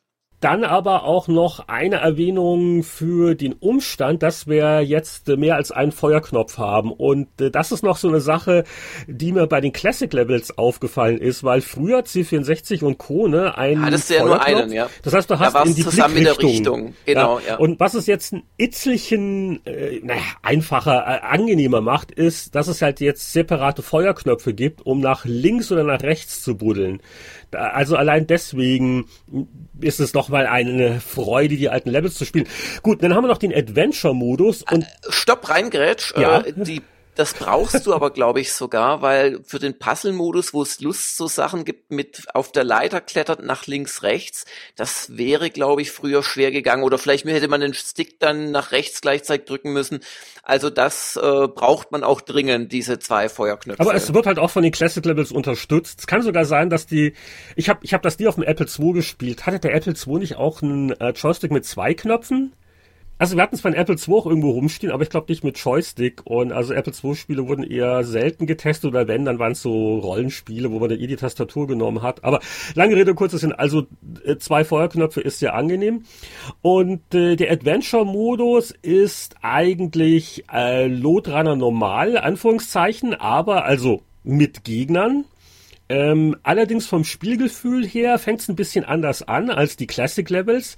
Die Levels sind deutlich kleiner, man ist näher dran. Das hat mich am Anfang ein bisschen, naja, schon gestört, weil es hat nicht ganz dieses Loadrunner-Feeling. Es ist zwar dasselbe Spielprinzip, aber die der Level ist halt weniger episch, ist es weniger dynamisch, weniger Gegner, weniger wuselig. Allerdings, äh, ich glaube, so nach 20 von den 50 Adventure-Levels äh, gehen sie quasi eine Zoom-Stufe zurück. Also Levels war dann schon etwas größer, genau. sie nähern sich eher mehr dem klassischen Loadrunner an und es gibt auch andere Gegnertypen, die sind teilweise ein bisschen gewöhnungsbedürftig, aber das macht's ja auch dann wieder frisch und ähm, macht mir Spaß. Finde ich letztendlich, ich persönlich, ein bisschen netter als die, die Puzzles, weil einfach mehr los ist und äh, dass man die Gegnertypen einfach ein bisschen Abwechslung reinbringt und wem das zu modern ist, weil es ist schon Lotrunner, aber schon anders.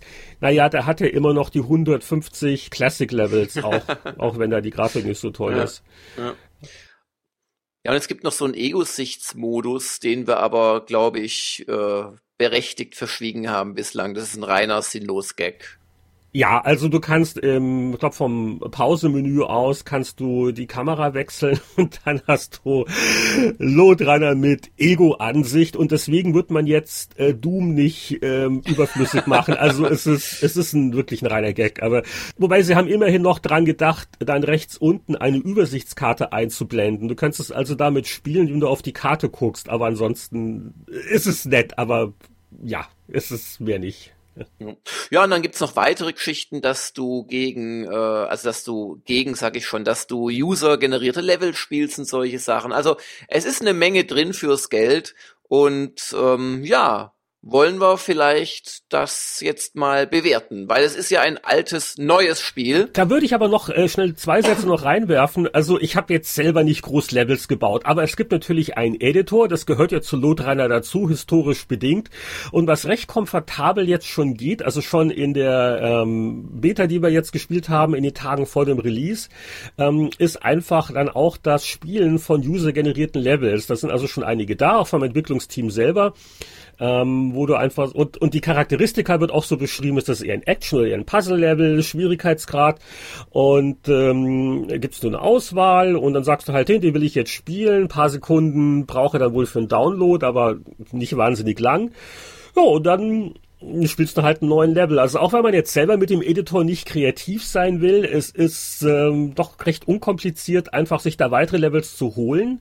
Und Lodreiner ist auch so ein schönes zwischendurch spielen. Nicht? Da brauche ich jetzt nicht so groß die Story-Fortschritte, da würde ich sagen, ach, probiere ich mal einfach mal einen neuen Level aus und äh, das geht soweit ganz gut und wer also sehr kreativ ist, kann sogar, glaube ich, seine seine Spielfigur auch äh, e-, editieren und ähm, die Stimmt, das Aussehen ja. der Items, um die es da geht. Also äh, ich habe selber jetzt keine Kunstwerke gebaut, obwohl der Spieleveteran-Levels, ne? aber das, das, das geht. Und wenn wir jetzt schon von Levels reden, muss ich aber auch noch eins kritisch anmerken. Was fehlt, sind übrigens die 50 extra hammerharten Levels von Championship Load Runner. Das wurde, glaube ich, ein Jahr später, ich glaube 85 kam das raus. Und das war, naja, heute wäre es wahrscheinlich ein DLC, aber das war damals eine Veröffentlichung von Broderbund, also ein Quasi-Nachfolger.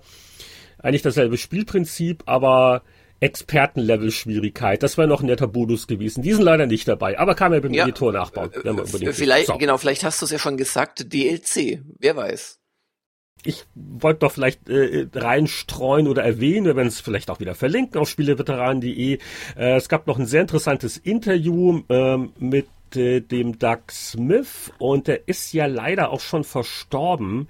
Aber äh, IGN hatte anlässlich irgendeines Lodrunner 3D für Nintendo 64 99 ein Interview geführt. Das ist immer noch online, wo der äh, Smith also im O-Ton sehr ausführlich erklärt die Entstehung des Spiels. Eine ganz lustige, spannende Geschichte äh, wie er als Student da im äh, Sommer 82 angefangen hat mit einem kruden Zeichensatzspiel. Das hieß erst Kong, äh, später wurde daraus dann Miner und das war eigentlich die Grundlage für Loadrunner, war dann bei den Studenten sehr beliebt, weil man damals schon mit dem Zeichensatz eigene Levels bauen konnte. Und dass daraus dann Loadrunner geworden ist, das verdankt er seinem achtjährigen Neffen. Den hat er mal mitgenommen zur Uni. Wahrscheinlich musste er da irgendwie den, den Neffen hüten, so äh, irgendwie das Kind beschäftigen. Und der Kleine war natürlich ganz fasziniert, was da auf diesem Computer lief. Und er hat also den, den Doug immer genervt nach dem Motto, können wir das nicht auf eine Diskette kopieren und zu Hause auf unserem Apple II spielen? Ah. Und klar hat äh, natürlich nicht verstanden, dass das nicht so leicht geht, weil das eine andere Hardware ist. Und deswegen hat sich, äh, ich glaube, drei Tage hat er sich hingesetzt und hat das quasi dann auf Apple II geschrieben, äh, noch Schwarz-Weiß-Grafik, noch keine Joystick-Steuerung, hat dann an Broderbund geschickt, hat eine höfliche äh, Absage gekriegt, einen Formbrief, vielen Dank, aber passt gerade nicht in unsere Planung. Und dann hat das aber nochmal überarbeitet, hat sich einen Farbmonitor und einen Joystick äh, geholt. Weihnachten 82 war er fertig, hat es wiederum geschickt an vier Publisher. Jetzt wollten alles veröffentlichen. Und so haben wir dann 83 Lodraner bekommen. Also ich äh, leg doch mal das Originalinterview, sehr schönes Stück äh, Softwaregeschichte. Ja, wie bewertet man so ein Spiel? Ähm, ich bin ja immer sehr an alten Spielkonzepten interessiert. Ich schätze auch, wie du es gerade gesagt hast, dass es ein Zwischendrin ist. Aber, also ich finde es auch keine abendfüllende Unterhaltung und also ich, ich, ich bin gern mal bereit, so ein paar Puzzles zu machen, aber würde ich dafür andere Spiele wirklich liegen lassen? Also in unserer berühmten Sternchenwertung wäre es mir, oh Gott, oh Gott, oh Gott, das musst du ganz tapfer sein, Heinrich, wäre es mir, glaube ich, nur eine drei wert. Hm. Also die Sternchenwertung, ich glaube, wir stoßen da an die Grenzen. Ich habe das schon ein paar Mal gehabt, bei mir ist es jetzt wieder der Fall. Ich bin so zwischen zwei Sternchen. Das ist nicht genau genug. Ich glaube, wir müssen mal über Innovation nachdenken. Was, glaube ich, noch nie einer gemacht hat, ist... Halt, halt, was ist denn das für ein Anschlag hier? Nein, nein, nein. Das letzte Mal, wo, wo mir eine Wertung reingedrückt wurde, die wir ab jetzt ganz toll finden, das waren dann Sterne. Und jetzt habe ich mich an die Sterne gewöhnt was willst du denn machen? nee, also äh, ernsthaft, also ich, ich schwanke zwischen 3,5 und 4. Das klingt jetzt so nach viel, aber ich sag mal, wofür Lothrainer echt super ist. Ich habe äh, ich hab ja meine Sommerspielliste ich will irgendwann wirklich es nochmal mit Grand Theft Auto 5 versuchen. jeder äh, hat das gespielt, nur ich nicht wirklich. Ich habe mir ein Witcher 3 Addon geholt und ähm, was war das andere Epos? Äh, ich habe ich hab wieder Horizon weitergespielt, bin immer noch nicht ganz fertig. All diese, fange ich mit Zelda an, diese riesigen Spiele und so viele Aufgaben und Loadrunner, das spiele ich mal 20 Minuten und Gutes. Und ich habe ein Level geschafft, ich habe ein Puzzle gelöst, abends zur Entspannung und dafür ist es wirklich super. Und deswegen bin ich so auf der Kippe.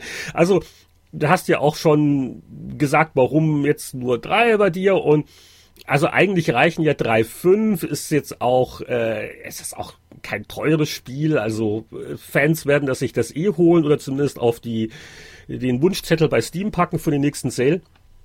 Aber ähm, äh, die, die, die reine Freude eines Lotrunner-Levels und doch die Kniffligkeit einfach der Denksportaufgaben, die da drin stecken, ähm, das ist schon irgendwie gut. Und deswegen sage ich jetzt zwischen 3,5 und 4.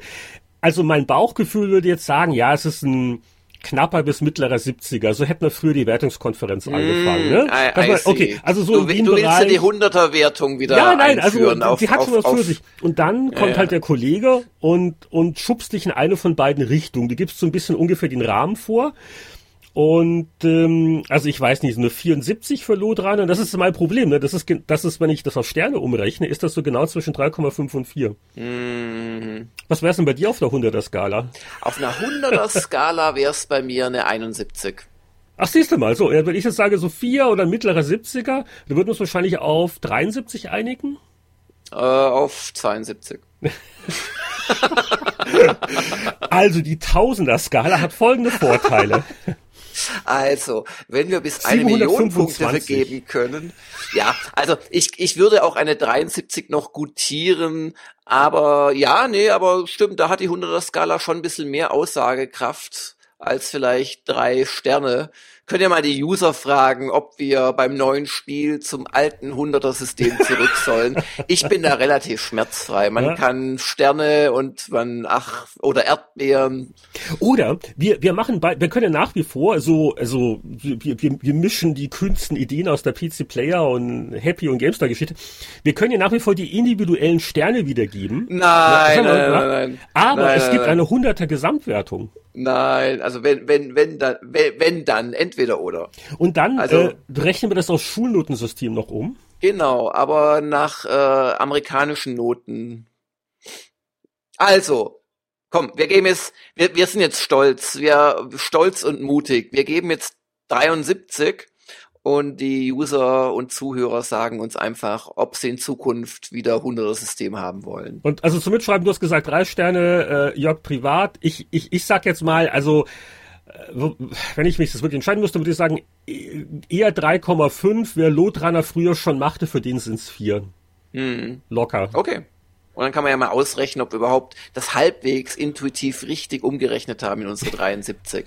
oder ob wir da völlig off sind. Und äh, wir haben äh, jetzt auch noch keine Pressezitate, weil wir jetzt also ein bisschen vorgespielt haben. Äh, es ist wahrscheinlich auch nicht das Spiel, wo die großen Webseiten große Tests alle bringen werden. War auch mit ein Grund, warum wir gesagt haben, relativ spontan. Lass uns mal Lotto Legacy als neues Spiel nehmen, das verdient ist und geht uns vielleicht ein bisschen unter. Also wer jetzt immer doch so bei, bei Lotrainer wohlig, wohlige Gefühle hat, für den ist Loadrunner Legacy wirklich eine schöne Sache. Gibt's glaube ich nur für PC im Moment auf Steam Konsolenversion wissen wir noch nicht, ne? Nee, weiß ja auch nichts von. Ich habe es auf PC gespielt auf jeden genau, Fall. Genau, gut, also. Gut. Ja, das war das war's das neue alte oder das alte neue Spiel? Das alte Neuspiel und jetzt geht's aber ganz zurück in die Vergangenheit. Wir blättern nämlich wieder in alten Magazinen, die vor 10, 20 oder sogar 30 Jahren erschienen sind.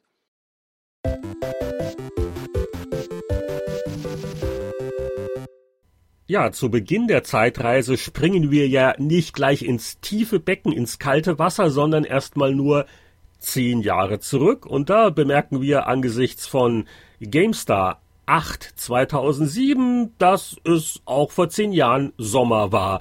Äh, richtige Test-Highlights sind eher dünn gesät und die Titelstory äh, war vor zehn Jahren auch eine Preview, das schwarze Auge Drakensang. Und da wurde getextet, nach Gothic 3 und Oblivion die Rückkehr des Anführungszeichen echten Rollenspiels. Starke Story, Taktikkampf, Heldengruppe. ja, aber schönes Spiel. Also, das war ja nur eine Preview, aber ähm, das Drakensang selbst hat mir sehr gut gefallen. Ist auch nicht ganz falsch beschrieben hier in den Schlagworten war aber leider nicht so wahnsinnig erfolgreich. Es gab dann noch einen zweiten Teil, aber danach war es ja mit dem ganzen Studio Schluss. Aber Drakensang war wirklich insoweit ein klassisches Partyrollenspiel, als man ja so im Prinzip über eine gar nicht so sehr Weltkarte ging, sondern durch schöne so Stadtkarten isometrisch quasi dargestellt und durchaus komplexe Kämpfe hatte. Also da war eine Menge von dem drin, was man halt in DSA, das war ja eine DSA-Lizenz, in DSA-Rollenspielen auf dem Papier früher gut fand und auch in den frühen Rollenspielen auf dem Computer oder dann bis hin zu Baldur's Gate. So in die Richtung ging das Ganze. Und das war natürlich auch ein Riesenthema, weil man hatte ja lange gewartet. Ich glaube, das waren zwölf Jahre, seit äh, das letzte neue DSA-Computerspiel erschienen war. Und das passte so alles richtig in die Zeit rein. Naja, vielleicht ein bisschen schade, dass es wohl nicht ganz der große kommerzielle Erfolg war. Also ich habe selber damals nicht gespielt, ich habe auch noch ein bisschen die Berichterstattung verfolgt. Aber das ist jetzt auch wieder, äh, das schwarze Auge aktuell ist auch wieder eingeschlafen, ne? Da passiert ja gar nichts mehr. Doch, es passiert schon was. Also es kommen weiter die alten äh, in Remakes raus, also die, die ehemaligen Henkelteile. Aber ähm, ja, ich denke, dass vielleicht auch einfach Themen so ihre Lebensdauer haben und vielleicht irgendwann nicht mehr so die Riesenthemen sind, die es mal waren. Aber wie gesagt, zum Draken sagen, also echt ein schönes Spiel, nette Grafik, durchaus nicht unkomplex. Mich haben dann eher die Details gestört. Also beispielsweise ist es eins jener Spiele, wo du nur einen Teil deiner äh, Party quasi aktiv dabei haben kannst und ja, da haben mich so im Detail ein paar Fitzelgeschichten gestört, dass die dann mitgelevelt sind und so weiter. Aber ähm, schönes Spiel und hat mir persönlich echt Spaß gemacht damals. Also würdige Titelgeschichte für eine GameStar zu dem Zeitpunkt, finde ich. Ja, und es gibt einen anderen Titeltext dieser GameStar-Ausgabe, wo man sagen muss, war damals gar nicht schlecht vorhergesagt. Da ging es nämlich um eine weitere Preview, ein neues IP, was wird das wohl für ein Spiel sein von Ubisoft? Assassin's Creed. Ein Blick in die Zukunft des Action-Genres. Das war gar nicht so verkehrt, weil ähm, nee, sehr die prophetisch. Also Creed-Serie, ja. die hat ja dann doch so mit dann vorgegeben, wie sich das alles so vermengt, so die Stealth, Action, Rollenspiel, Light, Open World Mischung, die ja in ja, den letzten Jahren allgegenwärtig war schöne Preview für den Mitblätterer auf Seite 62. Und ich kann mich erinnern, das muss ja ungefähr auch um die Zeit gewesen sein. äh, die E3 2007 war ja diese Schrumpf E3 in Santa Monica, die da so in einigen Hotels stattfand und so und ganz komisch, aber schon auch seltsam und schön, das mal mitgemacht zu haben. Und ähm, da äh, habe ich das auch vorgeführt bekommen, durfte es auch selbst spielen und habe doch tatsächlich die Jade Raymond getroffen. Und das war ja die immer so im Vordergrund stehende Producerin. Und im Hintergrund waren immer so, also er sah leicht beleidigt manchmal aus der Patrice Desilets, der aber der eigentliche Lead-Designer war, mit dem ich dann auch das Interview damals für, für was was ich geführt habe. Weiß gar nicht, für wen ich damals drüben war, auf jeden Fall als Freiberufler. Und ähm, ja, also Assassin's Creed 1 habe ich persönlich nicht so richtig gemocht. Das war noch so das ungeschliffene Juwel. Da hat mich im Wesentlichen das Szenario angemacht. Also so Jerusalem und Assassinen gegen Templer und so weiter. Das fand ich toll. Das Spielprinzip fand ich doch sehr repetitiv. Du musstest halt diese ganzen Leute da abräumen und es war noch nicht so storylastig, finde ich, und auch nicht so gut gelungen wie dann äh, Assassin's Creed 2, dass ich, dass ich spitze fand dann. Aber also man, man konnte schon sehen, dass da was Großes am Entstehen ist und das hat die GameStar damals auf jeden Fall erkannt und auch herausgearbeitet. Und ich glaube, im November kam es dann auch raus und äh, ja, also genau. Zehn, auch, auch schon zehn Jahre Assassin's Creed kommt einem irgendwie länger vor, weil es wahrscheinlich so viele Fortsetzungen gab. Ehrlich gesagt, so spontan hätte ich gesagt, die Serie ist 15 mindestens Ach, Jahre mindestens, alt. Ach, also, gab schon in den 80ern auf dem C64. Ja. Hm. Darf ich bei der Gelegenheit leise Kritik an Ubisoft äh, äußern, oh, dass mir der angekündigte kommende Teil so überhaupt gar nichts gibt, so altes Ägypten und ja, so, was soll super. denn das? Ägypten, Wie wär's denn toll. mal mit Japan? Wie wär's mal mit den Shogun-Killen? Mit, oder, oder wegen mir, ja, da gibt's noch so viele Szenarien, aber Ägypten, Gähn. Nee, Ägypten ist der absolute Megaklassiker, das macht schon Sinn, da bin ich voll dabei. Naja, das Krokodil, das schwimmt im Nil und so weiter. Da genau. Hast du alles. Und die Pyramiden hochkraxeln. Die Pyramiden, die ermüden. Ja. Ähm, was haben wir denn sonst in der Ausgabe? Äh, Im Editorial wird das neueste Redesign erklärt, die neue GameStar. Ach ja, was wären nur unsere Zeitschriften ohne Redesigns? Bei, bei den Previews sind noch ein paar andere äh, nette Sachen dabei. Ja, Crisis, Crisis zum Beispiel, ja. Ja, also Spiele, die dann doch was Großes geworden sind. Das erste Witcher wurde mal wieder gepreviewt. Bioshock war bei den Previews dabei. Bei den Spieletests äh, war jetzt nichts, was mich Hast du Overlord gespielt? Das muss ja richtig gut sein. 84, ja, das war so dieses Action-Adventure, wo du so böse Schergen steuerst. Aber das kenne ich also auch nur in der Theorie, ist leider an mir vorbeigegangen. Oder hier Shadowrun, dieser missglückte Cross-Platforming-Versuch, den sie aber noch gnädige 71 gegeben äh, haben. Äh, noch erstaunlich gnädig, obwohl es auch gut kritisiert wird, weil also bei Shadowrun, das hatte ich auch schon völlig verdrängt gehabt. Bei Shadowrun denkt man ja nur an das Kickstarter-finanzierte Spiel von, äh, wie heißen sie, Hairbrain Schemes. Ja, ja. Äh, Shadowrun Returns. Aber nee, vor zehn Jahren hat wirklich Microsoft einen Shooter aus Shadowrun gemacht und das große Feature war Crossplay zwischen PC und Konsole, also damals die Xbox 360. Aber in der Praxis hat das alles nicht so gut funktioniert. Da war zum einen das Theater, was man für Mitgliedschaften überhaupt brauchte, Windows Live Gold, was es damals nicht alles gab, kostenpflichtig, damit man auch dann gegen Xbox-Spieler antreten konnte. Das, die Steuerung natürlich war nicht ideal ähm, und die Spielbalance aber ein kurzes Testzitat hier aus dem Shadowrun. Ähm, André Plan Planchak meinte, Shadowrun könnte viel besser sein, doch die schwammige Steuerung stört mich nicht nur beim Zielen, sondern hebelt auch die an sich gut balancierten Rassen aus. Die Elfen sind so schnell, dass ich sie mit der Knüppelsteuerung kaum erwischen kann. Also, auch schon zehn Jahre her, weitgehend vergessen, aus gutem Grund das Shadowrun Actionspiel von Microsoft und äh, Action ist auch auf dem Titelbild des nächsten Magazins ähm, dominant, das wir uns in der Zeitreise angucken. Ja, und zwar haben wir auf der PC Player 897 ein Schwert, das ein Yin-Yang-Symbol zerschlägt und wir erfahren links davon, um welches großartige Thema es geht.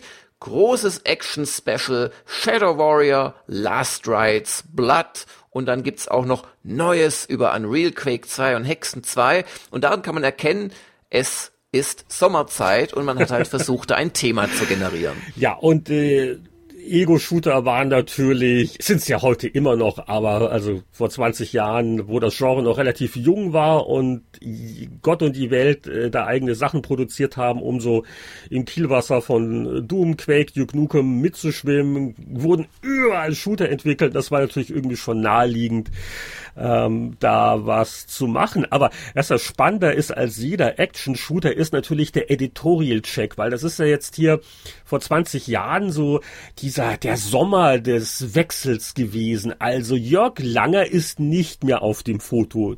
Der ist ja schon letzten Monat beseitigt worden. Allerdings andere GameStar-Gründungsmitglieder, Deppe, ne, Schnelle Glimm, oder habe ich jemanden noch vergessen? Die, die, die sind doch auf dem Editorial-Foto. Ja, das waren natürlich unsere Geheimagenten. Nein, ich habe keine Ahnung, wo da gerade mit wem wann gesprochen wurde. Ich muss sagen, hier im Editorial-Foto sieht insbesondere Mick Schnelle wirklich sehr glücklich und zukunftsbejahend aus.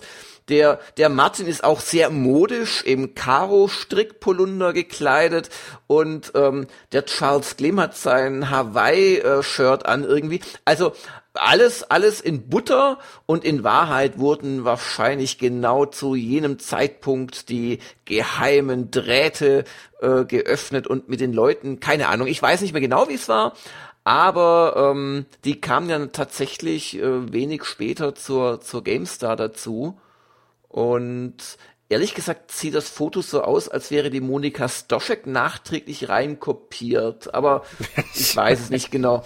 Vielleicht war die da gerade krank oder so. Aber eine beeindruckende Truppe von auch der reinen Mannzahl her. Ja, Roland ist natürlich äh, da der sieht aber auch noch sehr jung Jetzt aus. Wollen wir aber nicht allzu sehr hier der, die Klamotten der Redakteure. Nein, nein, nein. aber ich darf das sagen, weil ich der, also ich war der, der schlecht angezogenste, nicht nur Chefredakteur, sondern auch Redakteur aller Zeiten immer auf diesen Edi-Bildern. Und du weißt, ihr habt das bestimmt auch schon mal im Podcast irgendwann erzählt, du weißt, warum ich unbedingt Chefredakteur werden wollte, weil du immer bei der PC Player die Fotos ausgesucht hast, wo ich besonders unvorteilhaft aussah. Das ist kein Witz, das war meine intrinsische Motivation, einen Karrieresprung hinzulegen, wo endlich ich das Foto aussuchen darf. Aber Jörg, ja. du weißt doch, wie das mit Gruppenfotos ist. Einer hat immer die Augen geschlossen. Ja, aber warum musste immer ich die Augen dann zu haben? Vielleicht, und nicht du zum Beispiel. Das ist einfach Mathematik. Vielleicht, weil es relativ viele Fotos gab, wo du die Augen nicht offen hattest und dann. Ich war nur übernächtigt, weil ich immer bis in die Nacht Spiele getestet habe. Also das ist so. das, das ist das ist ähnlich wie die Bilderauswahl, wenn es um irgendwelche Hunde oder was geht. Oh okay, du siehst scheiße aus auf dem Foto, Augen geschlossen, Mund auf, aber der Hund guckt gerade so niedlich ja, in die Kamera. Der Hund hat schön geguckt, ja. Da muss man Priorität Anyway, ähm, aber um, vielleicht sollten wir äh, aber um nochmal den, den Titel aufzugreifen, äh, Shadow Warrior ist ja eins dann der Spiele, die auch wirklich getestet worden sind, wenn auch nur die Shareware-Version, was ja damals üblich war, ähm, also so ein paar Levels vorne weg. Die hat dann vier Sterne bekommen. Ja, ja, gutes, gutes Spiel. Also übrigens, äh, Anfangszeit, ähm, äh, äh, Entwicklung von GameStar haben wir tatsächlich, also gerade dann mit Martin und so kann ich mich dran erinnern, haben wir dann gerne auch mal Shadow Warrior gespielt. Das war ja im Prinzip Duke Nukem Engine mit neuem Szenario. Jetzt auch nicht weltbewegend super, aber gerade so im Multiplayer hat das echt Freude gemacht kann ich mich noch gut erinnern aus diesem Sommer. Und da muss ich jemanden zitieren, das ist nämlich der Volker Schütz, der sehr schön geschrieben hat. Und äh, er meinte zu Shadow Warrior, auch wenn Blut und Gedärme spritzen oder Überreste von seltsamen Schattenwesen als bunte Brocken über den Bildschirm fliegen, mir macht Shadow Warrior viel Spaß. Ich kann Realität und Spiel unterscheiden und habe folglich keine Probleme mit dem Pixeltod irgendwelcher Fantasiegeschöpfe. Schade nur, dass die veraltete Engine von Duke Nukem 3D benutzt und nicht eine etwas zeitgemäßere im Quake-Stil programmiert ja, wurde. Ja. Aber schon anspruchsvoll, da, da wollten wir schon Polygone sehen, ne? Ja, aber ganz ehrlich, das war auch eine halbe Frechheit. Also das, das war, also Quake erschien ja nicht so lange nach Duke Nukem 3D, aber da konnte man noch sagen, na ja, halt parallel entwickelt. Aber wenn dann erstmal ein Quake ein Jahr oder was auch immer draußen war, oder ich weiß nicht genau, und dann kommt noch was nach, was so wirklich gar nicht geht. Also, hm. Ja, dann haben sie interessante Previews drin äh, also zumindest für mich Rundenstrategen, also Imperialismus, das war ein gar nicht schlechtes Mindscape, ja, Globalstrategiespiel und dann Panzergeneral 3D und äh, Panzergeneral äh, Pacific Admiral Wobei, also 3D ging in die richtige Richtung, aber per se, also das war dann so mit isometrisch angehauchtem Stil. Übrigens, also wenn Mathematiker oder wo auch immer der Begriff Isometrie herkommt, im, im Zuhörerraum sitzen, ich benutze das sehr frei für eigentlich alles, was von schräg oben gezeigt wird. Also bitte schreibt keine bösen Comments, schreibt liebe Comments. Und ähm, aber das Pacific Admiral, das weiß ich noch, das ging dann um den Zweiten Weltkrieg im Pazifik. Das da ging es dann so langsam auf Abwege und dann kam noch irgendwann das Dynasty General, wo es um die Volksrepublik China und deren Kämpfe gegen wen auch immer ging. Also da hat dann irgendwann so das Melken angefangen aber dann auch noch äh, hier U-Boot-Simulation. Also irgendwie haben sie es für eine Sommerausgabe bei den Previews gar nicht so schlecht gehabt, ist mein Eindruck. Aber im Testteil merkt man ja, schon, dass es ein bisschen dünn war. Ich glaube, ja. die, so, die höchste Wertung, also auf jeden Fall ein, eine der wenigen Fünf-Sterne-Wertungen, war eine Flipper-Simulation mit einem einzigen Tisch pro Pinball Time Shock. Der zweite Flipper der Pro Pinball-Reihe. Äh, da zitieren wir doch die Monika Stoschek, die das getestet hat voll ausreizbar ist das Ganze nur mit edler Hardware-Ausstattung.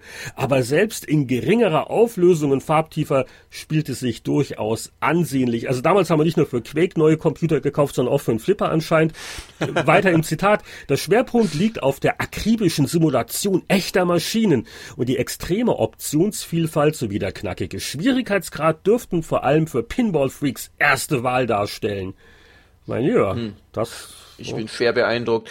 Aber selbst diese, diese frühen Pinballs hier und Pinball Construction Set und so weiter, habe ich nur ein bisschen gespielt und früher habe ich alles gespielt. Also ich kann mir nicht vorstellen, dass ich dieses hier freiwillig äh, angefasst habe damals.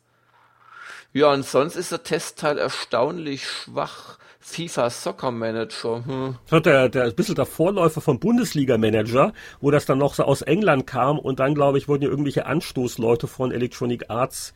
Aber das fing damals auch an. Viel Fußball. Also es gab ja nicht nur das gerade erwähnte FIFA Soccer Manager, es wurde dann auch Premier Manager 97 getestet. Alles mit drei Sternen übrigens. Und Extra Soccer Club Edition das war ein richtiges Sportspiel, aber hat nur zwei Sterne bekommen. Du willst da jetzt keine Analyse von mir nochmal haben, die Fußballspiele des Jahres. Nein, außer ja. du hättest es äh, mit Liebe gespielt. Äh, nee, nicht wirklich. Aber sag mal hier, das ist doch was für dich so einer der etwas weniger bekannten Titel der XCOM Serie. XCOM Apocalypse war doch nur drei Sterne. Oh. Und ja, das haben sie richtig bewertet. Also ich bin ein großer XCOM-Fan, also sowohl von neuen als auch von den von den Julian Gollop-Dingern. Und äh, der dritte war nicht gut. Das war irgendwie zu viel gewollt. Da, da hat man quasi nicht mehr auf einer Weltkarte oder, oder wie bei dem äh, XCOM unter Wasser gespielt, sondern, was ja auch eine Weltkarte natürlich war, aber die Schlachten waren überwiegend unter Wasser, sondern man hat in einer Stadt gespielt aus gefühlt 4000 einzelnen Sektoren und die haben irgendwie einem von gefühlt 500, äh, ja, ich weiß gar nicht mehr, Gouverneuren oder sowas gehört. Und also es war alles sehr kompliziert und nicht zu Ende gedacht. Und es war wohl auch eine Riesenstreitigkeit ständig zwischen Microprose als Publisher und dem eigentlichen, äh, also dem, dem Gollop-Team. Also das war ja der Originalerfinder der Serie noch. Und die haben sie nicht vertragen und der Julian Gollop hat danach auch ziemlich gelästert.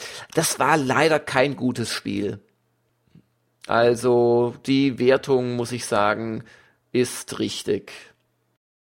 Ja, bizarre Anwendung, PC-Hypnose wollen wir jetzt nicht allzu lang uns angucken, sonst äh, entschlummern wir noch oder äh, werden mit irgendwelchen traumatischen Erlebnissen unserer Tester-Vergangenheit konfrontiert.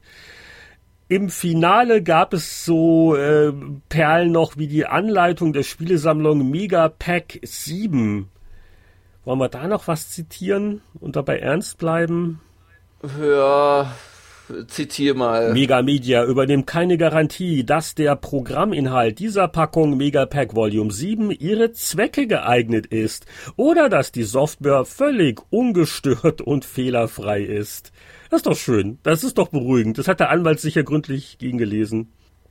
Ja, aber bevor wir es übersehen hier, noch ein Highlight äh, des Strategieteils, der doch mit einigen Spielen vertreten war. Alexander der Große, drei Sterne, History of the World, zwei Sterne, ja. wobei das Brettspiel, die Vorlage vielleicht nicht bekannt war. Pandas in the Snow, ein Stern, also wirklich tolle Dramaturgie, auch im Seitenplan. Aber dann auf einmal Heroes 2, The Pri Heroes 2, The Price of Loyalty, was ja ein schöner Titel ist. Ja, vor allen Dingen, wo gerade die halbe PC Player Redaktion am Koffer packen war Richtung GameStar. Sehr, sehr viel Loyalty in der Ausgabe, ja. ja vier Sterne. Ich habe mich auch gewundert, warum nur anderthalb Seiten dafür, aber es ist nicht Heroes of Might and Magic 2, sondern es ist ein Add-on dafür und dafür sind anderthalb Seiten ja gar nicht schlecht und das hat der Chef der neue, der Ralf Müller, höchstpersönlich getestet, mit vier Sternen bewertet und lag da bestimmt auch richtig meiner Erinnerung nach. Aber jetzt haben wir genug von diesen langweiligen Strategiespielen des Jahres 1997. Im Jahr 1987, da gab es noch richtige Action. Welcher Screenshot lacht uns an auf dem Titel des Happy Computer Spiele Sonderteils, in dem wir jetzt noch blättern. Darf, darf ich sagen, weil das ist eins meiner wirklich Hassliebe-Spiele auf dem C64. Ach, ach, nee, noch besser, wir, wir stimmen alle ein mit einem authentischen Sound-Sample.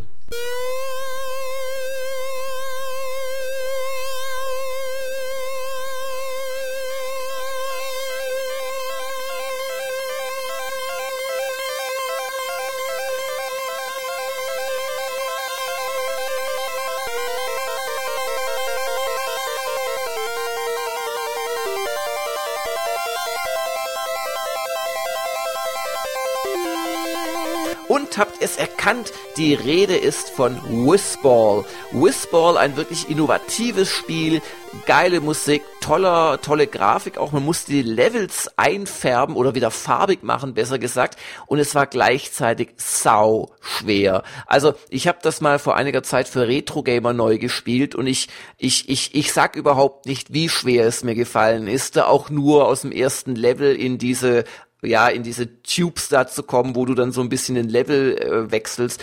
Also wirklich total schwer. Vor allem am Anfang konnte man wirklich nur dumm von links nach rechts und zurückspringen mit seinem Whistball.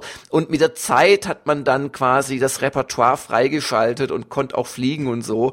Aber es war, also ich fand es immer ein ganz faszinierendes Spiel. Das war äh, völlig bescheuert eigentlich so von der Schwierigkeitskurve hier, weil ja, der, der, das Witzige an Whistball war, dass dieser Ball halt äh, am Abprallen war, also der Whistball halt, ne?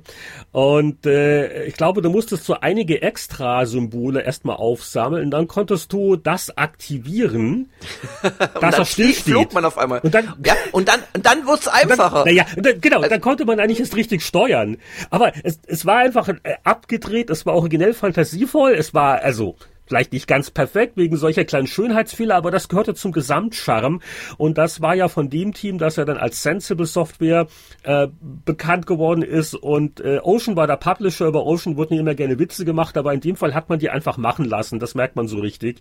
Und ähm, so ist halt was, sehr ungewöhnliches rausgekommen, das ähm, zu Recht, sage ich mal, Kultstatus hatte. Äh, es gab dann auch noch andere Extrawaffen, dieses Aufsammeln der Farbtröpfchen, da musste man auch teilweise ja. Farben mischen und ja, ja. Koop-Modus, sehr ungewöhnlich damals. Das hat's ja dann auch auch äh, einfacher gemacht, also wenn der ja ja der eine hat dann die Katze, gell, das war ja der andere Ball soll dann eine Katze sein gesteuert und ja ja ja, also, also so, also ein äh, surreales, anspruchsvolles Actionspiel und äh, damals gab es so viele höchst mittelmäßige bis schlechte Umsetzungen von eher dumpfen Action-Spielautomaten und so muss man das wirklich erklären, warum wir bei Whistball alle ausgeflippt sind, äh, wegen der Originalität. Und es war auch technisch absolut virtuos auf dem C64. Ähm, das ist äh, absolut bemerkenswert. Und wir haben auch das brutal hoch bewertet, 92 in der Gesamtwertung, also ein 90er zu Happy-Zeiten, das war sehr ungewöhnlich. Ja, das bringt auch, äh, verzeih mir Heinrich, Boris Meinungskasten sehr gut drüber.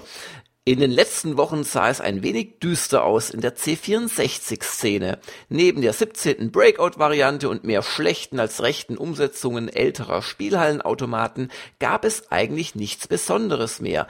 Insgeheim dachte ich mir schon, sind die Programmierer jetzt am Ende? Sind die Möglichkeiten des C64 ausgeschöpft? Und dann kam die Rettung in Form von Whizball. Ich kann Whizball nicht hoch genug loben. Musik und Sound, Grafik und Animation sind vom Allerfeinsten, ohne dass der Spielwitz darunter zu leiden hat. Oft genug knallen Programmierer den Speicher mit tollen Effekten voll, vergessen aber ein fessendes Spiel zu integrieren.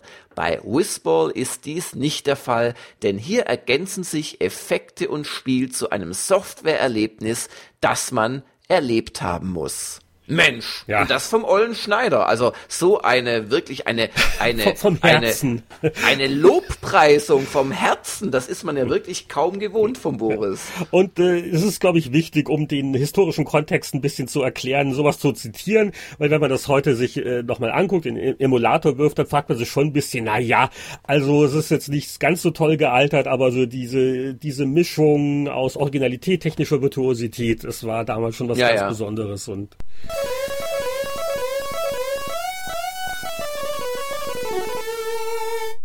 ja, also Wissball, absolut das Spiel, das uns vor 20, nein, vor 30 Jahren, Kinders, wie die vor Zeit 30, vergeht, am meisten ja, ja. beschäftigt hat.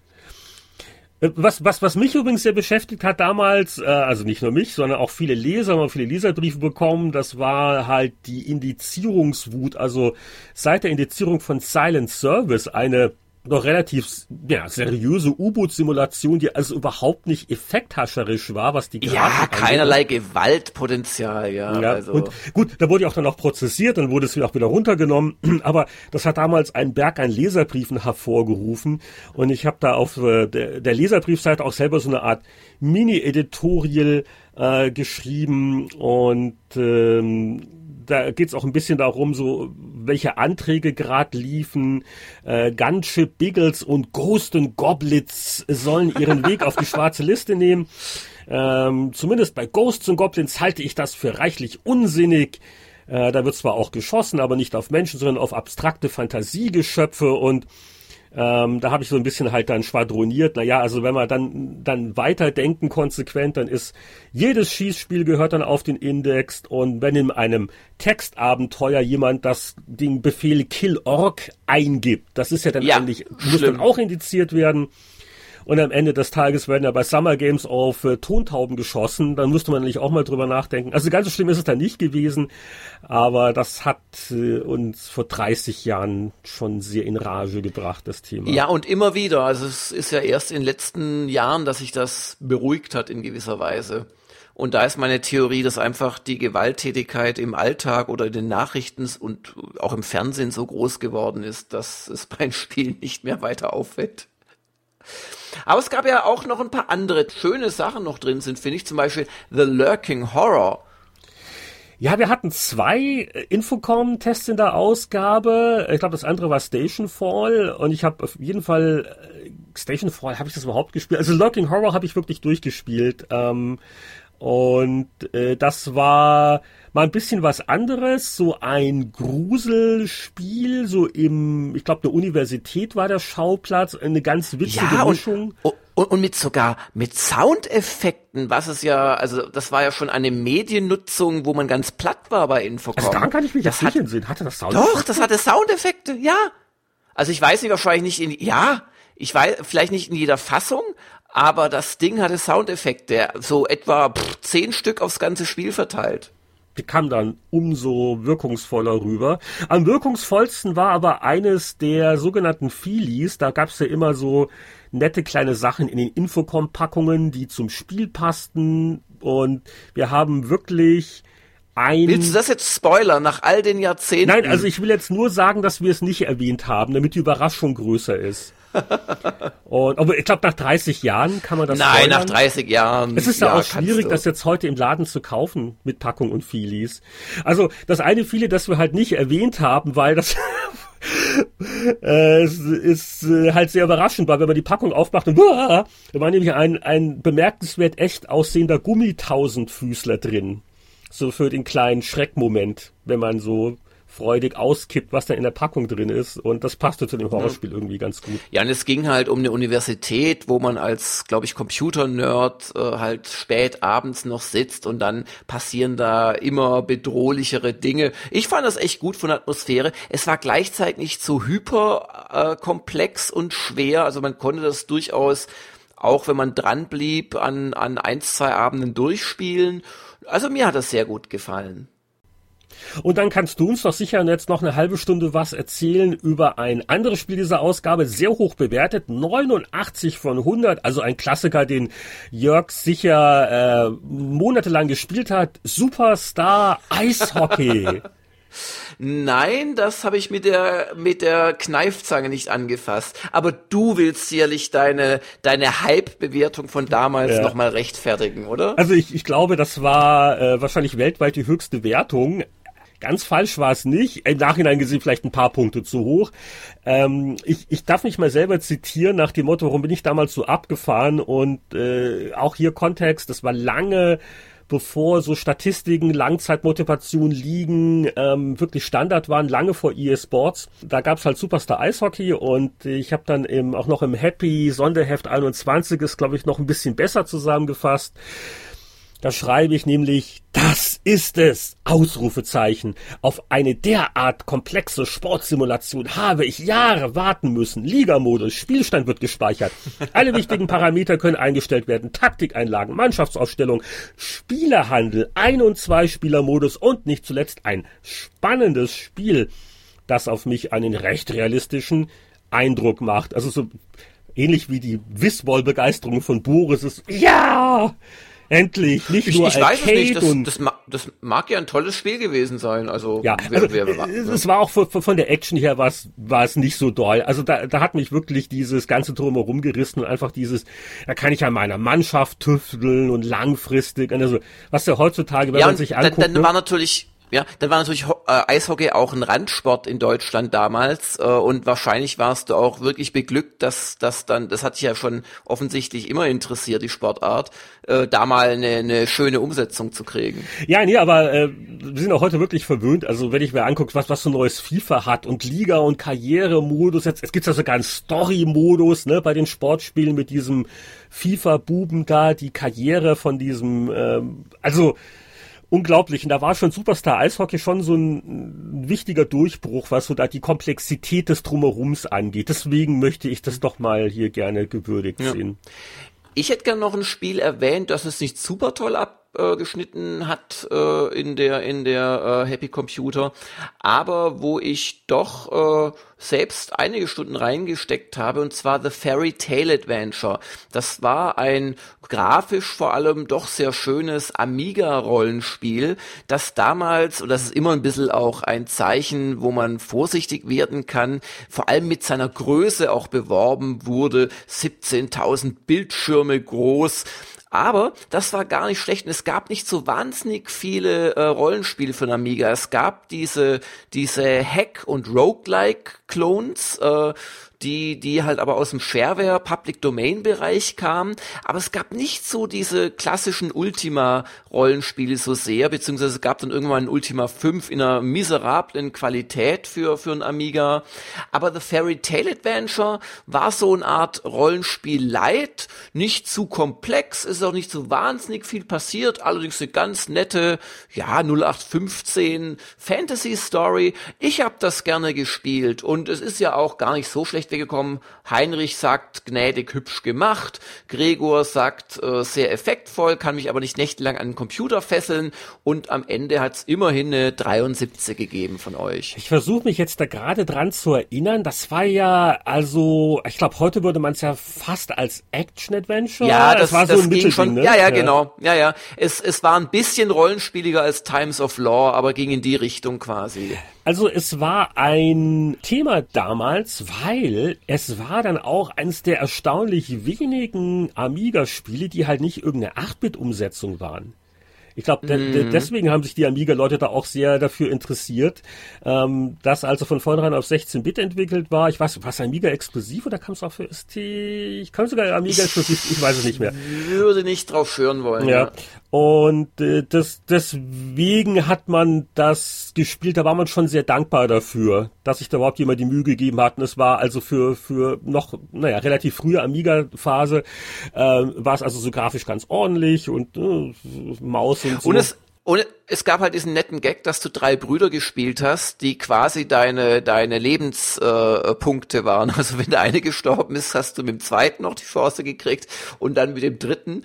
Und ja, also nichts Großartiges, aber damals weiß ich einfach noch, für einen Amiga gab's gar nicht so wahnsinnig viel äh, anderes in Sachen äh, ja, Weltkartenrollenspiele. Ja, das waren sie dann wohl so die Höhepunkte der Happy Computer 887, schlappe 30 Jahre sind's her. Sind wir genug Zeit gereist, dann können wir eigentlich noch einen Blick ja. in die Zukunft wagen. Und wir kommen zur Vorschau.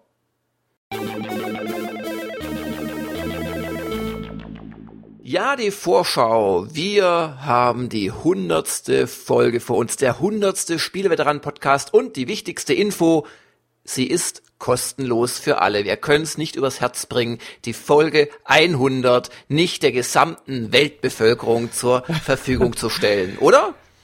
So kommen alle mal in den Genuss dieses berauschenden Glücksgefühls, wenn nicht alle vier Wochen, sondern alle zwei Wochen ein neuer Spieleveteranen-Podcast zugänglich wird. Ja, die 100 ist natürlich ein Jubiläum. Das äh, wird veröffentlicht Ende Juli. Und wir planen natürlich etwas, das ein bisschen zu dem festlichen Rahmen passt und verhandeln noch mit dem einen oder anderen Spiele Altveteran, genau. oder Spiele Reserve-Veteran, ob er uns nicht begleiten möchte. Wir werden auch mal in die allererste Folge reinhören. Wir haben aber auch sonst wieder einen schönen Podcast für euch vor. Also das wird, glaube ich, eine schöne Ausgabe. Ja, ich glaube, die aktuelle Planung ist zu sagen, äh, wir, wir machen so ein bisschen wie in alten Zeiten, ähm, also relativ große Runde, relativ viel Gelaber, relativ viel dummes Geschwätz. Was, genau. was, äh, nein, nein, das ist, äh, was machen wir eigentlich, wenn dann alle schreiben, oh super, so ich gern euren Podcast. ja, da haben wir ein Problem. Nein. Und, äh, und auch die, die Erwartungen realistisch zu gestalten. Also wir werden nicht 100 Prozent alle äh, hinkriegen. Es gab auch schon die ersten erste Absage. Ja, ja, leider von ähm, Boris, muss man sagen, ja. Also eine Zusage, es, es gab Leute, die ihr langsam auf ihre E-Mails antworten, aber wir kriegen das alles noch hin. Also, also die, die 100 geht so ein bisschen Richtung Retro, äh, Spieleveteranen. Mhm. Und ähm, ich freue mich drauf. Ich meine, das ist auch eine gewisse Leistung, so, so lange nicht gestorben zu sein, um es bis zur hundertsten Ausgabe zu schaffen, oder? Äh, was aber jetzt auch erwähnt werden muss, wir haben ja unsere Patreon-Unterstützer und denen sagen wir ja, für euch gibt's exklusiv jeden Monat einen Podcast, den nicht jeder kriegt, weil dafür unterstützt er uns ja. Was machen wir jetzt mit denen, weil ja die 100 dann auch frei für alle und überhaupt. Und äh, da sind wir dann auch auf eine andere Idee gekommen, weil wir auch ein bisschen die Meilensteine unserer Kampagne mal wieder überarbeiten wollen und wir vielleicht noch mehr Leute zu reizen, uns zu unterstützen. Und äh, wir planen dann exklusiv für die Patreon-Unterstützer im Juli die Veröffentlichung der kann man sagen, Nullnummer eines neuen Podcasts? Ja, des Testlaufs, den man dann mit 3000 monatlichen Dollar äh, freischalten könnte als Community.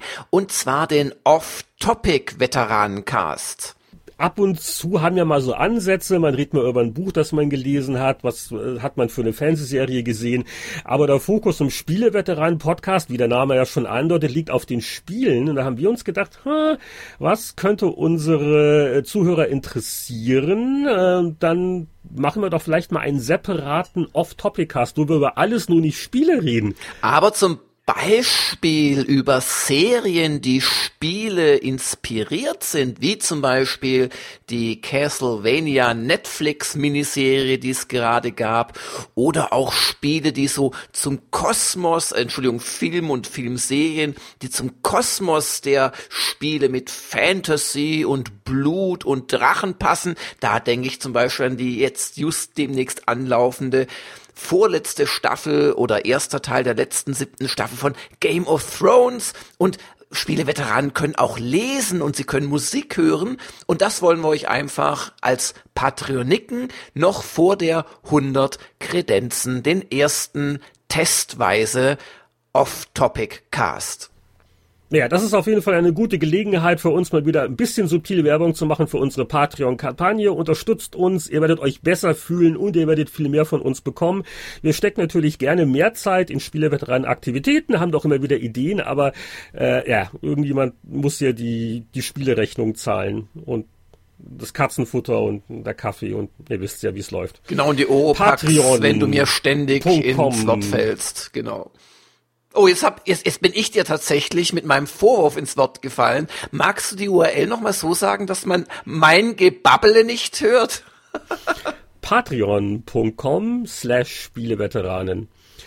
Ja, und, und vor lauter hunderter Planung und Vorfreude ist so die 101 äh, noch ein bisschen wird vernachlässigt, aber Jörg, äh, gibt's da Tendenzen? Also die, das ist dann eine Patreon-exklusive genau, Folge. Ja, aber, die 101. Aber wir da geht's wieder so abwechselnd. Ja, ne? aber wir machen ja immer Vorschau auf zwei Folgen. Das haben wir jetzt eigentlich gemacht. Aber zu 101 könnte man vielleicht so viel verraten, dass unsere ersten Sondierungsverhandlungen über die äh, Inhalte wohl auf ein altes Spiel hinauslaufen könnten. Das machen wir ja immer mal wieder sehr gerne auch in Patreon-Folgen. Nicht nur natürlich. Und zuletzt habt ihr als Nicht-Patroniken zum Beispiel die das alte Spiel Deus Ex verpasst. Aber das ist kein böser Wille, das ergibt sich einfach so und mal sehen, ob wir nicht ein altes Spiel in der 101 bringen werden. Ja, und, und die erscheint ja auch so, so Anfang August oder 1. Augusthälfte. Ist eh ein bisschen und, äh, Sommerloch und so, ja.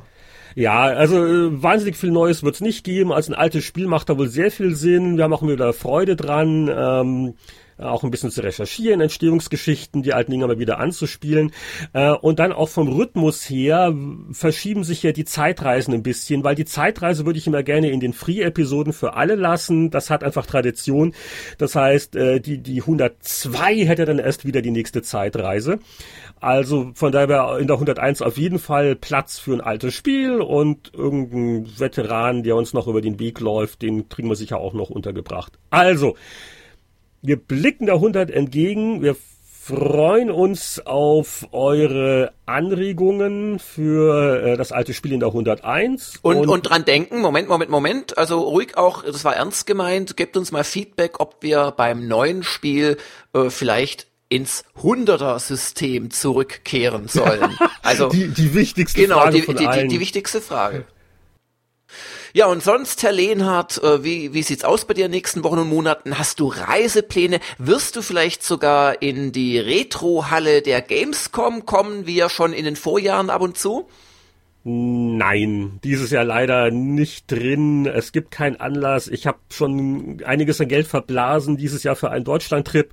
Äh, zur Gamescom werde ich nicht kommen. Es gibt also keine besonderen Gamescom-Spieleveteranen-Aktivitäten. Aber es, die Frau Merkel eröffnet ja. Das ist zwar nur ein schwacher Trost, nein, äh, kleiner Witz, aber ähm, ich habe auch keine, keine Lustreisen geplant. Hier werden nur Podcasts geschnitten und vorbereitet und, und meine Sommerspieleliste, die wartet noch auf mich. Wie oh. schaut's denn bei dir aus? Ja, also Gamescom ist natürlich gesetzt, ist ja für uns nicht wie bei dir ein, ein internationaler Riesenaufwand, dahin zu kommen, sondern wir setzen uns morgens ins Auto, denken daran, Achtung an alle Interessierten, dass die komplette Messe dieses Jahr ein Tag vorher stattfindet und auch einen Tag vorher endet, nämlich schon am Samstag. Und ähm, das ja, könnte Tränen das geben, war bei der, du, wenn du am Hotel, ja, pff, genau, der kleine Junge mit seinem Papa. Aber äh, auch bei der Hotelplanung hat mich das durchaus gefordert im Februar, als ich es natürlich geschafft habe, es erstmal falsch zu buchen. Anyway, also das ist für uns gesetzt. Und, oh, das, das muss ich unbedingt erzählen, für mich geht's dann auch im September wieder nach Tokio.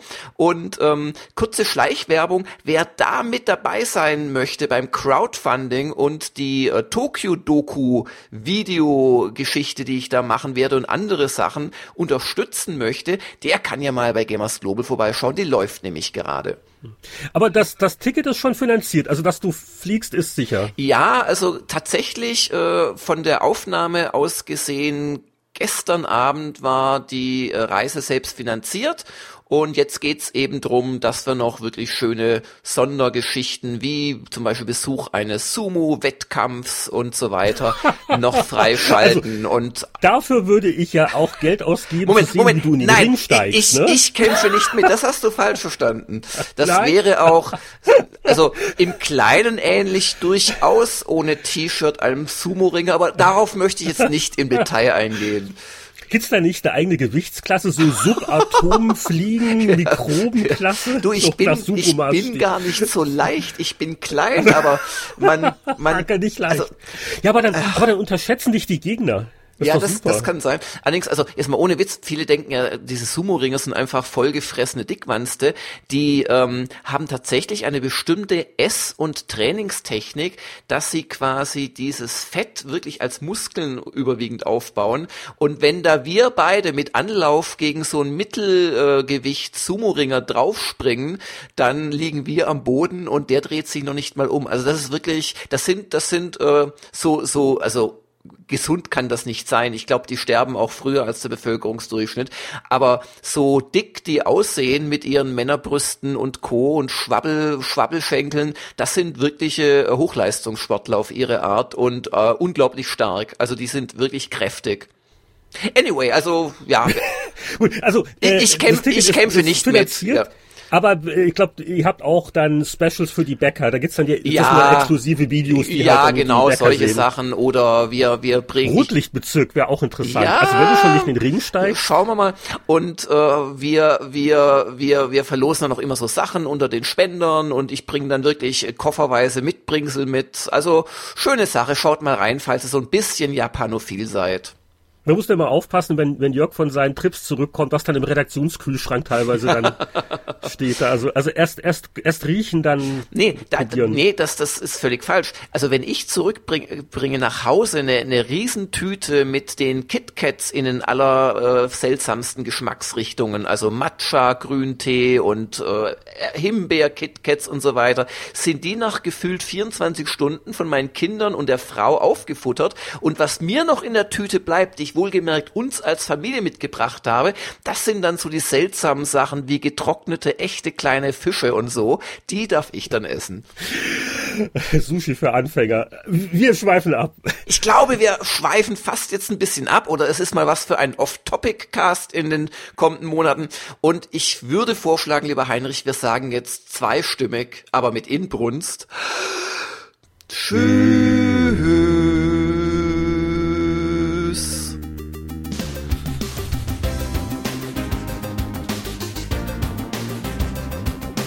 Vielen Dank für eure Aufmerksamkeit beim 99. Podcast der Spieleveteranen.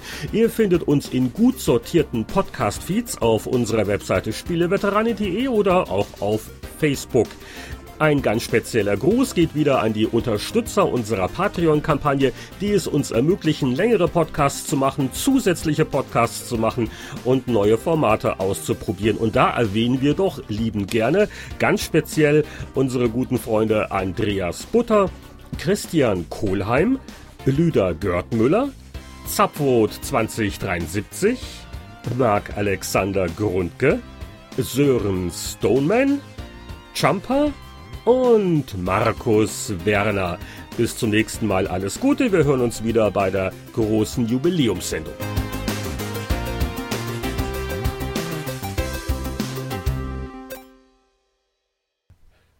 Bis denn. Ciao. Tschüss. So, und jetzt noch Ach, äh, nicht oh, vergessen. Ja. Jetzt tun wir wieder, wieder genau. Endzünden. Nochmal eins, zwei, drei. Jetzt, ich sage ein. Jetzt ja. darf auch Stefan die zwei machen, weil das so toll war. Okay, zur Belohnung. Gell? Das, ja, ein bisschen, bisschen also. Motivation also. muss es sein. Also, ja. eins. Zwei. Drei. Super. Und drei, zwei, eins, stopp.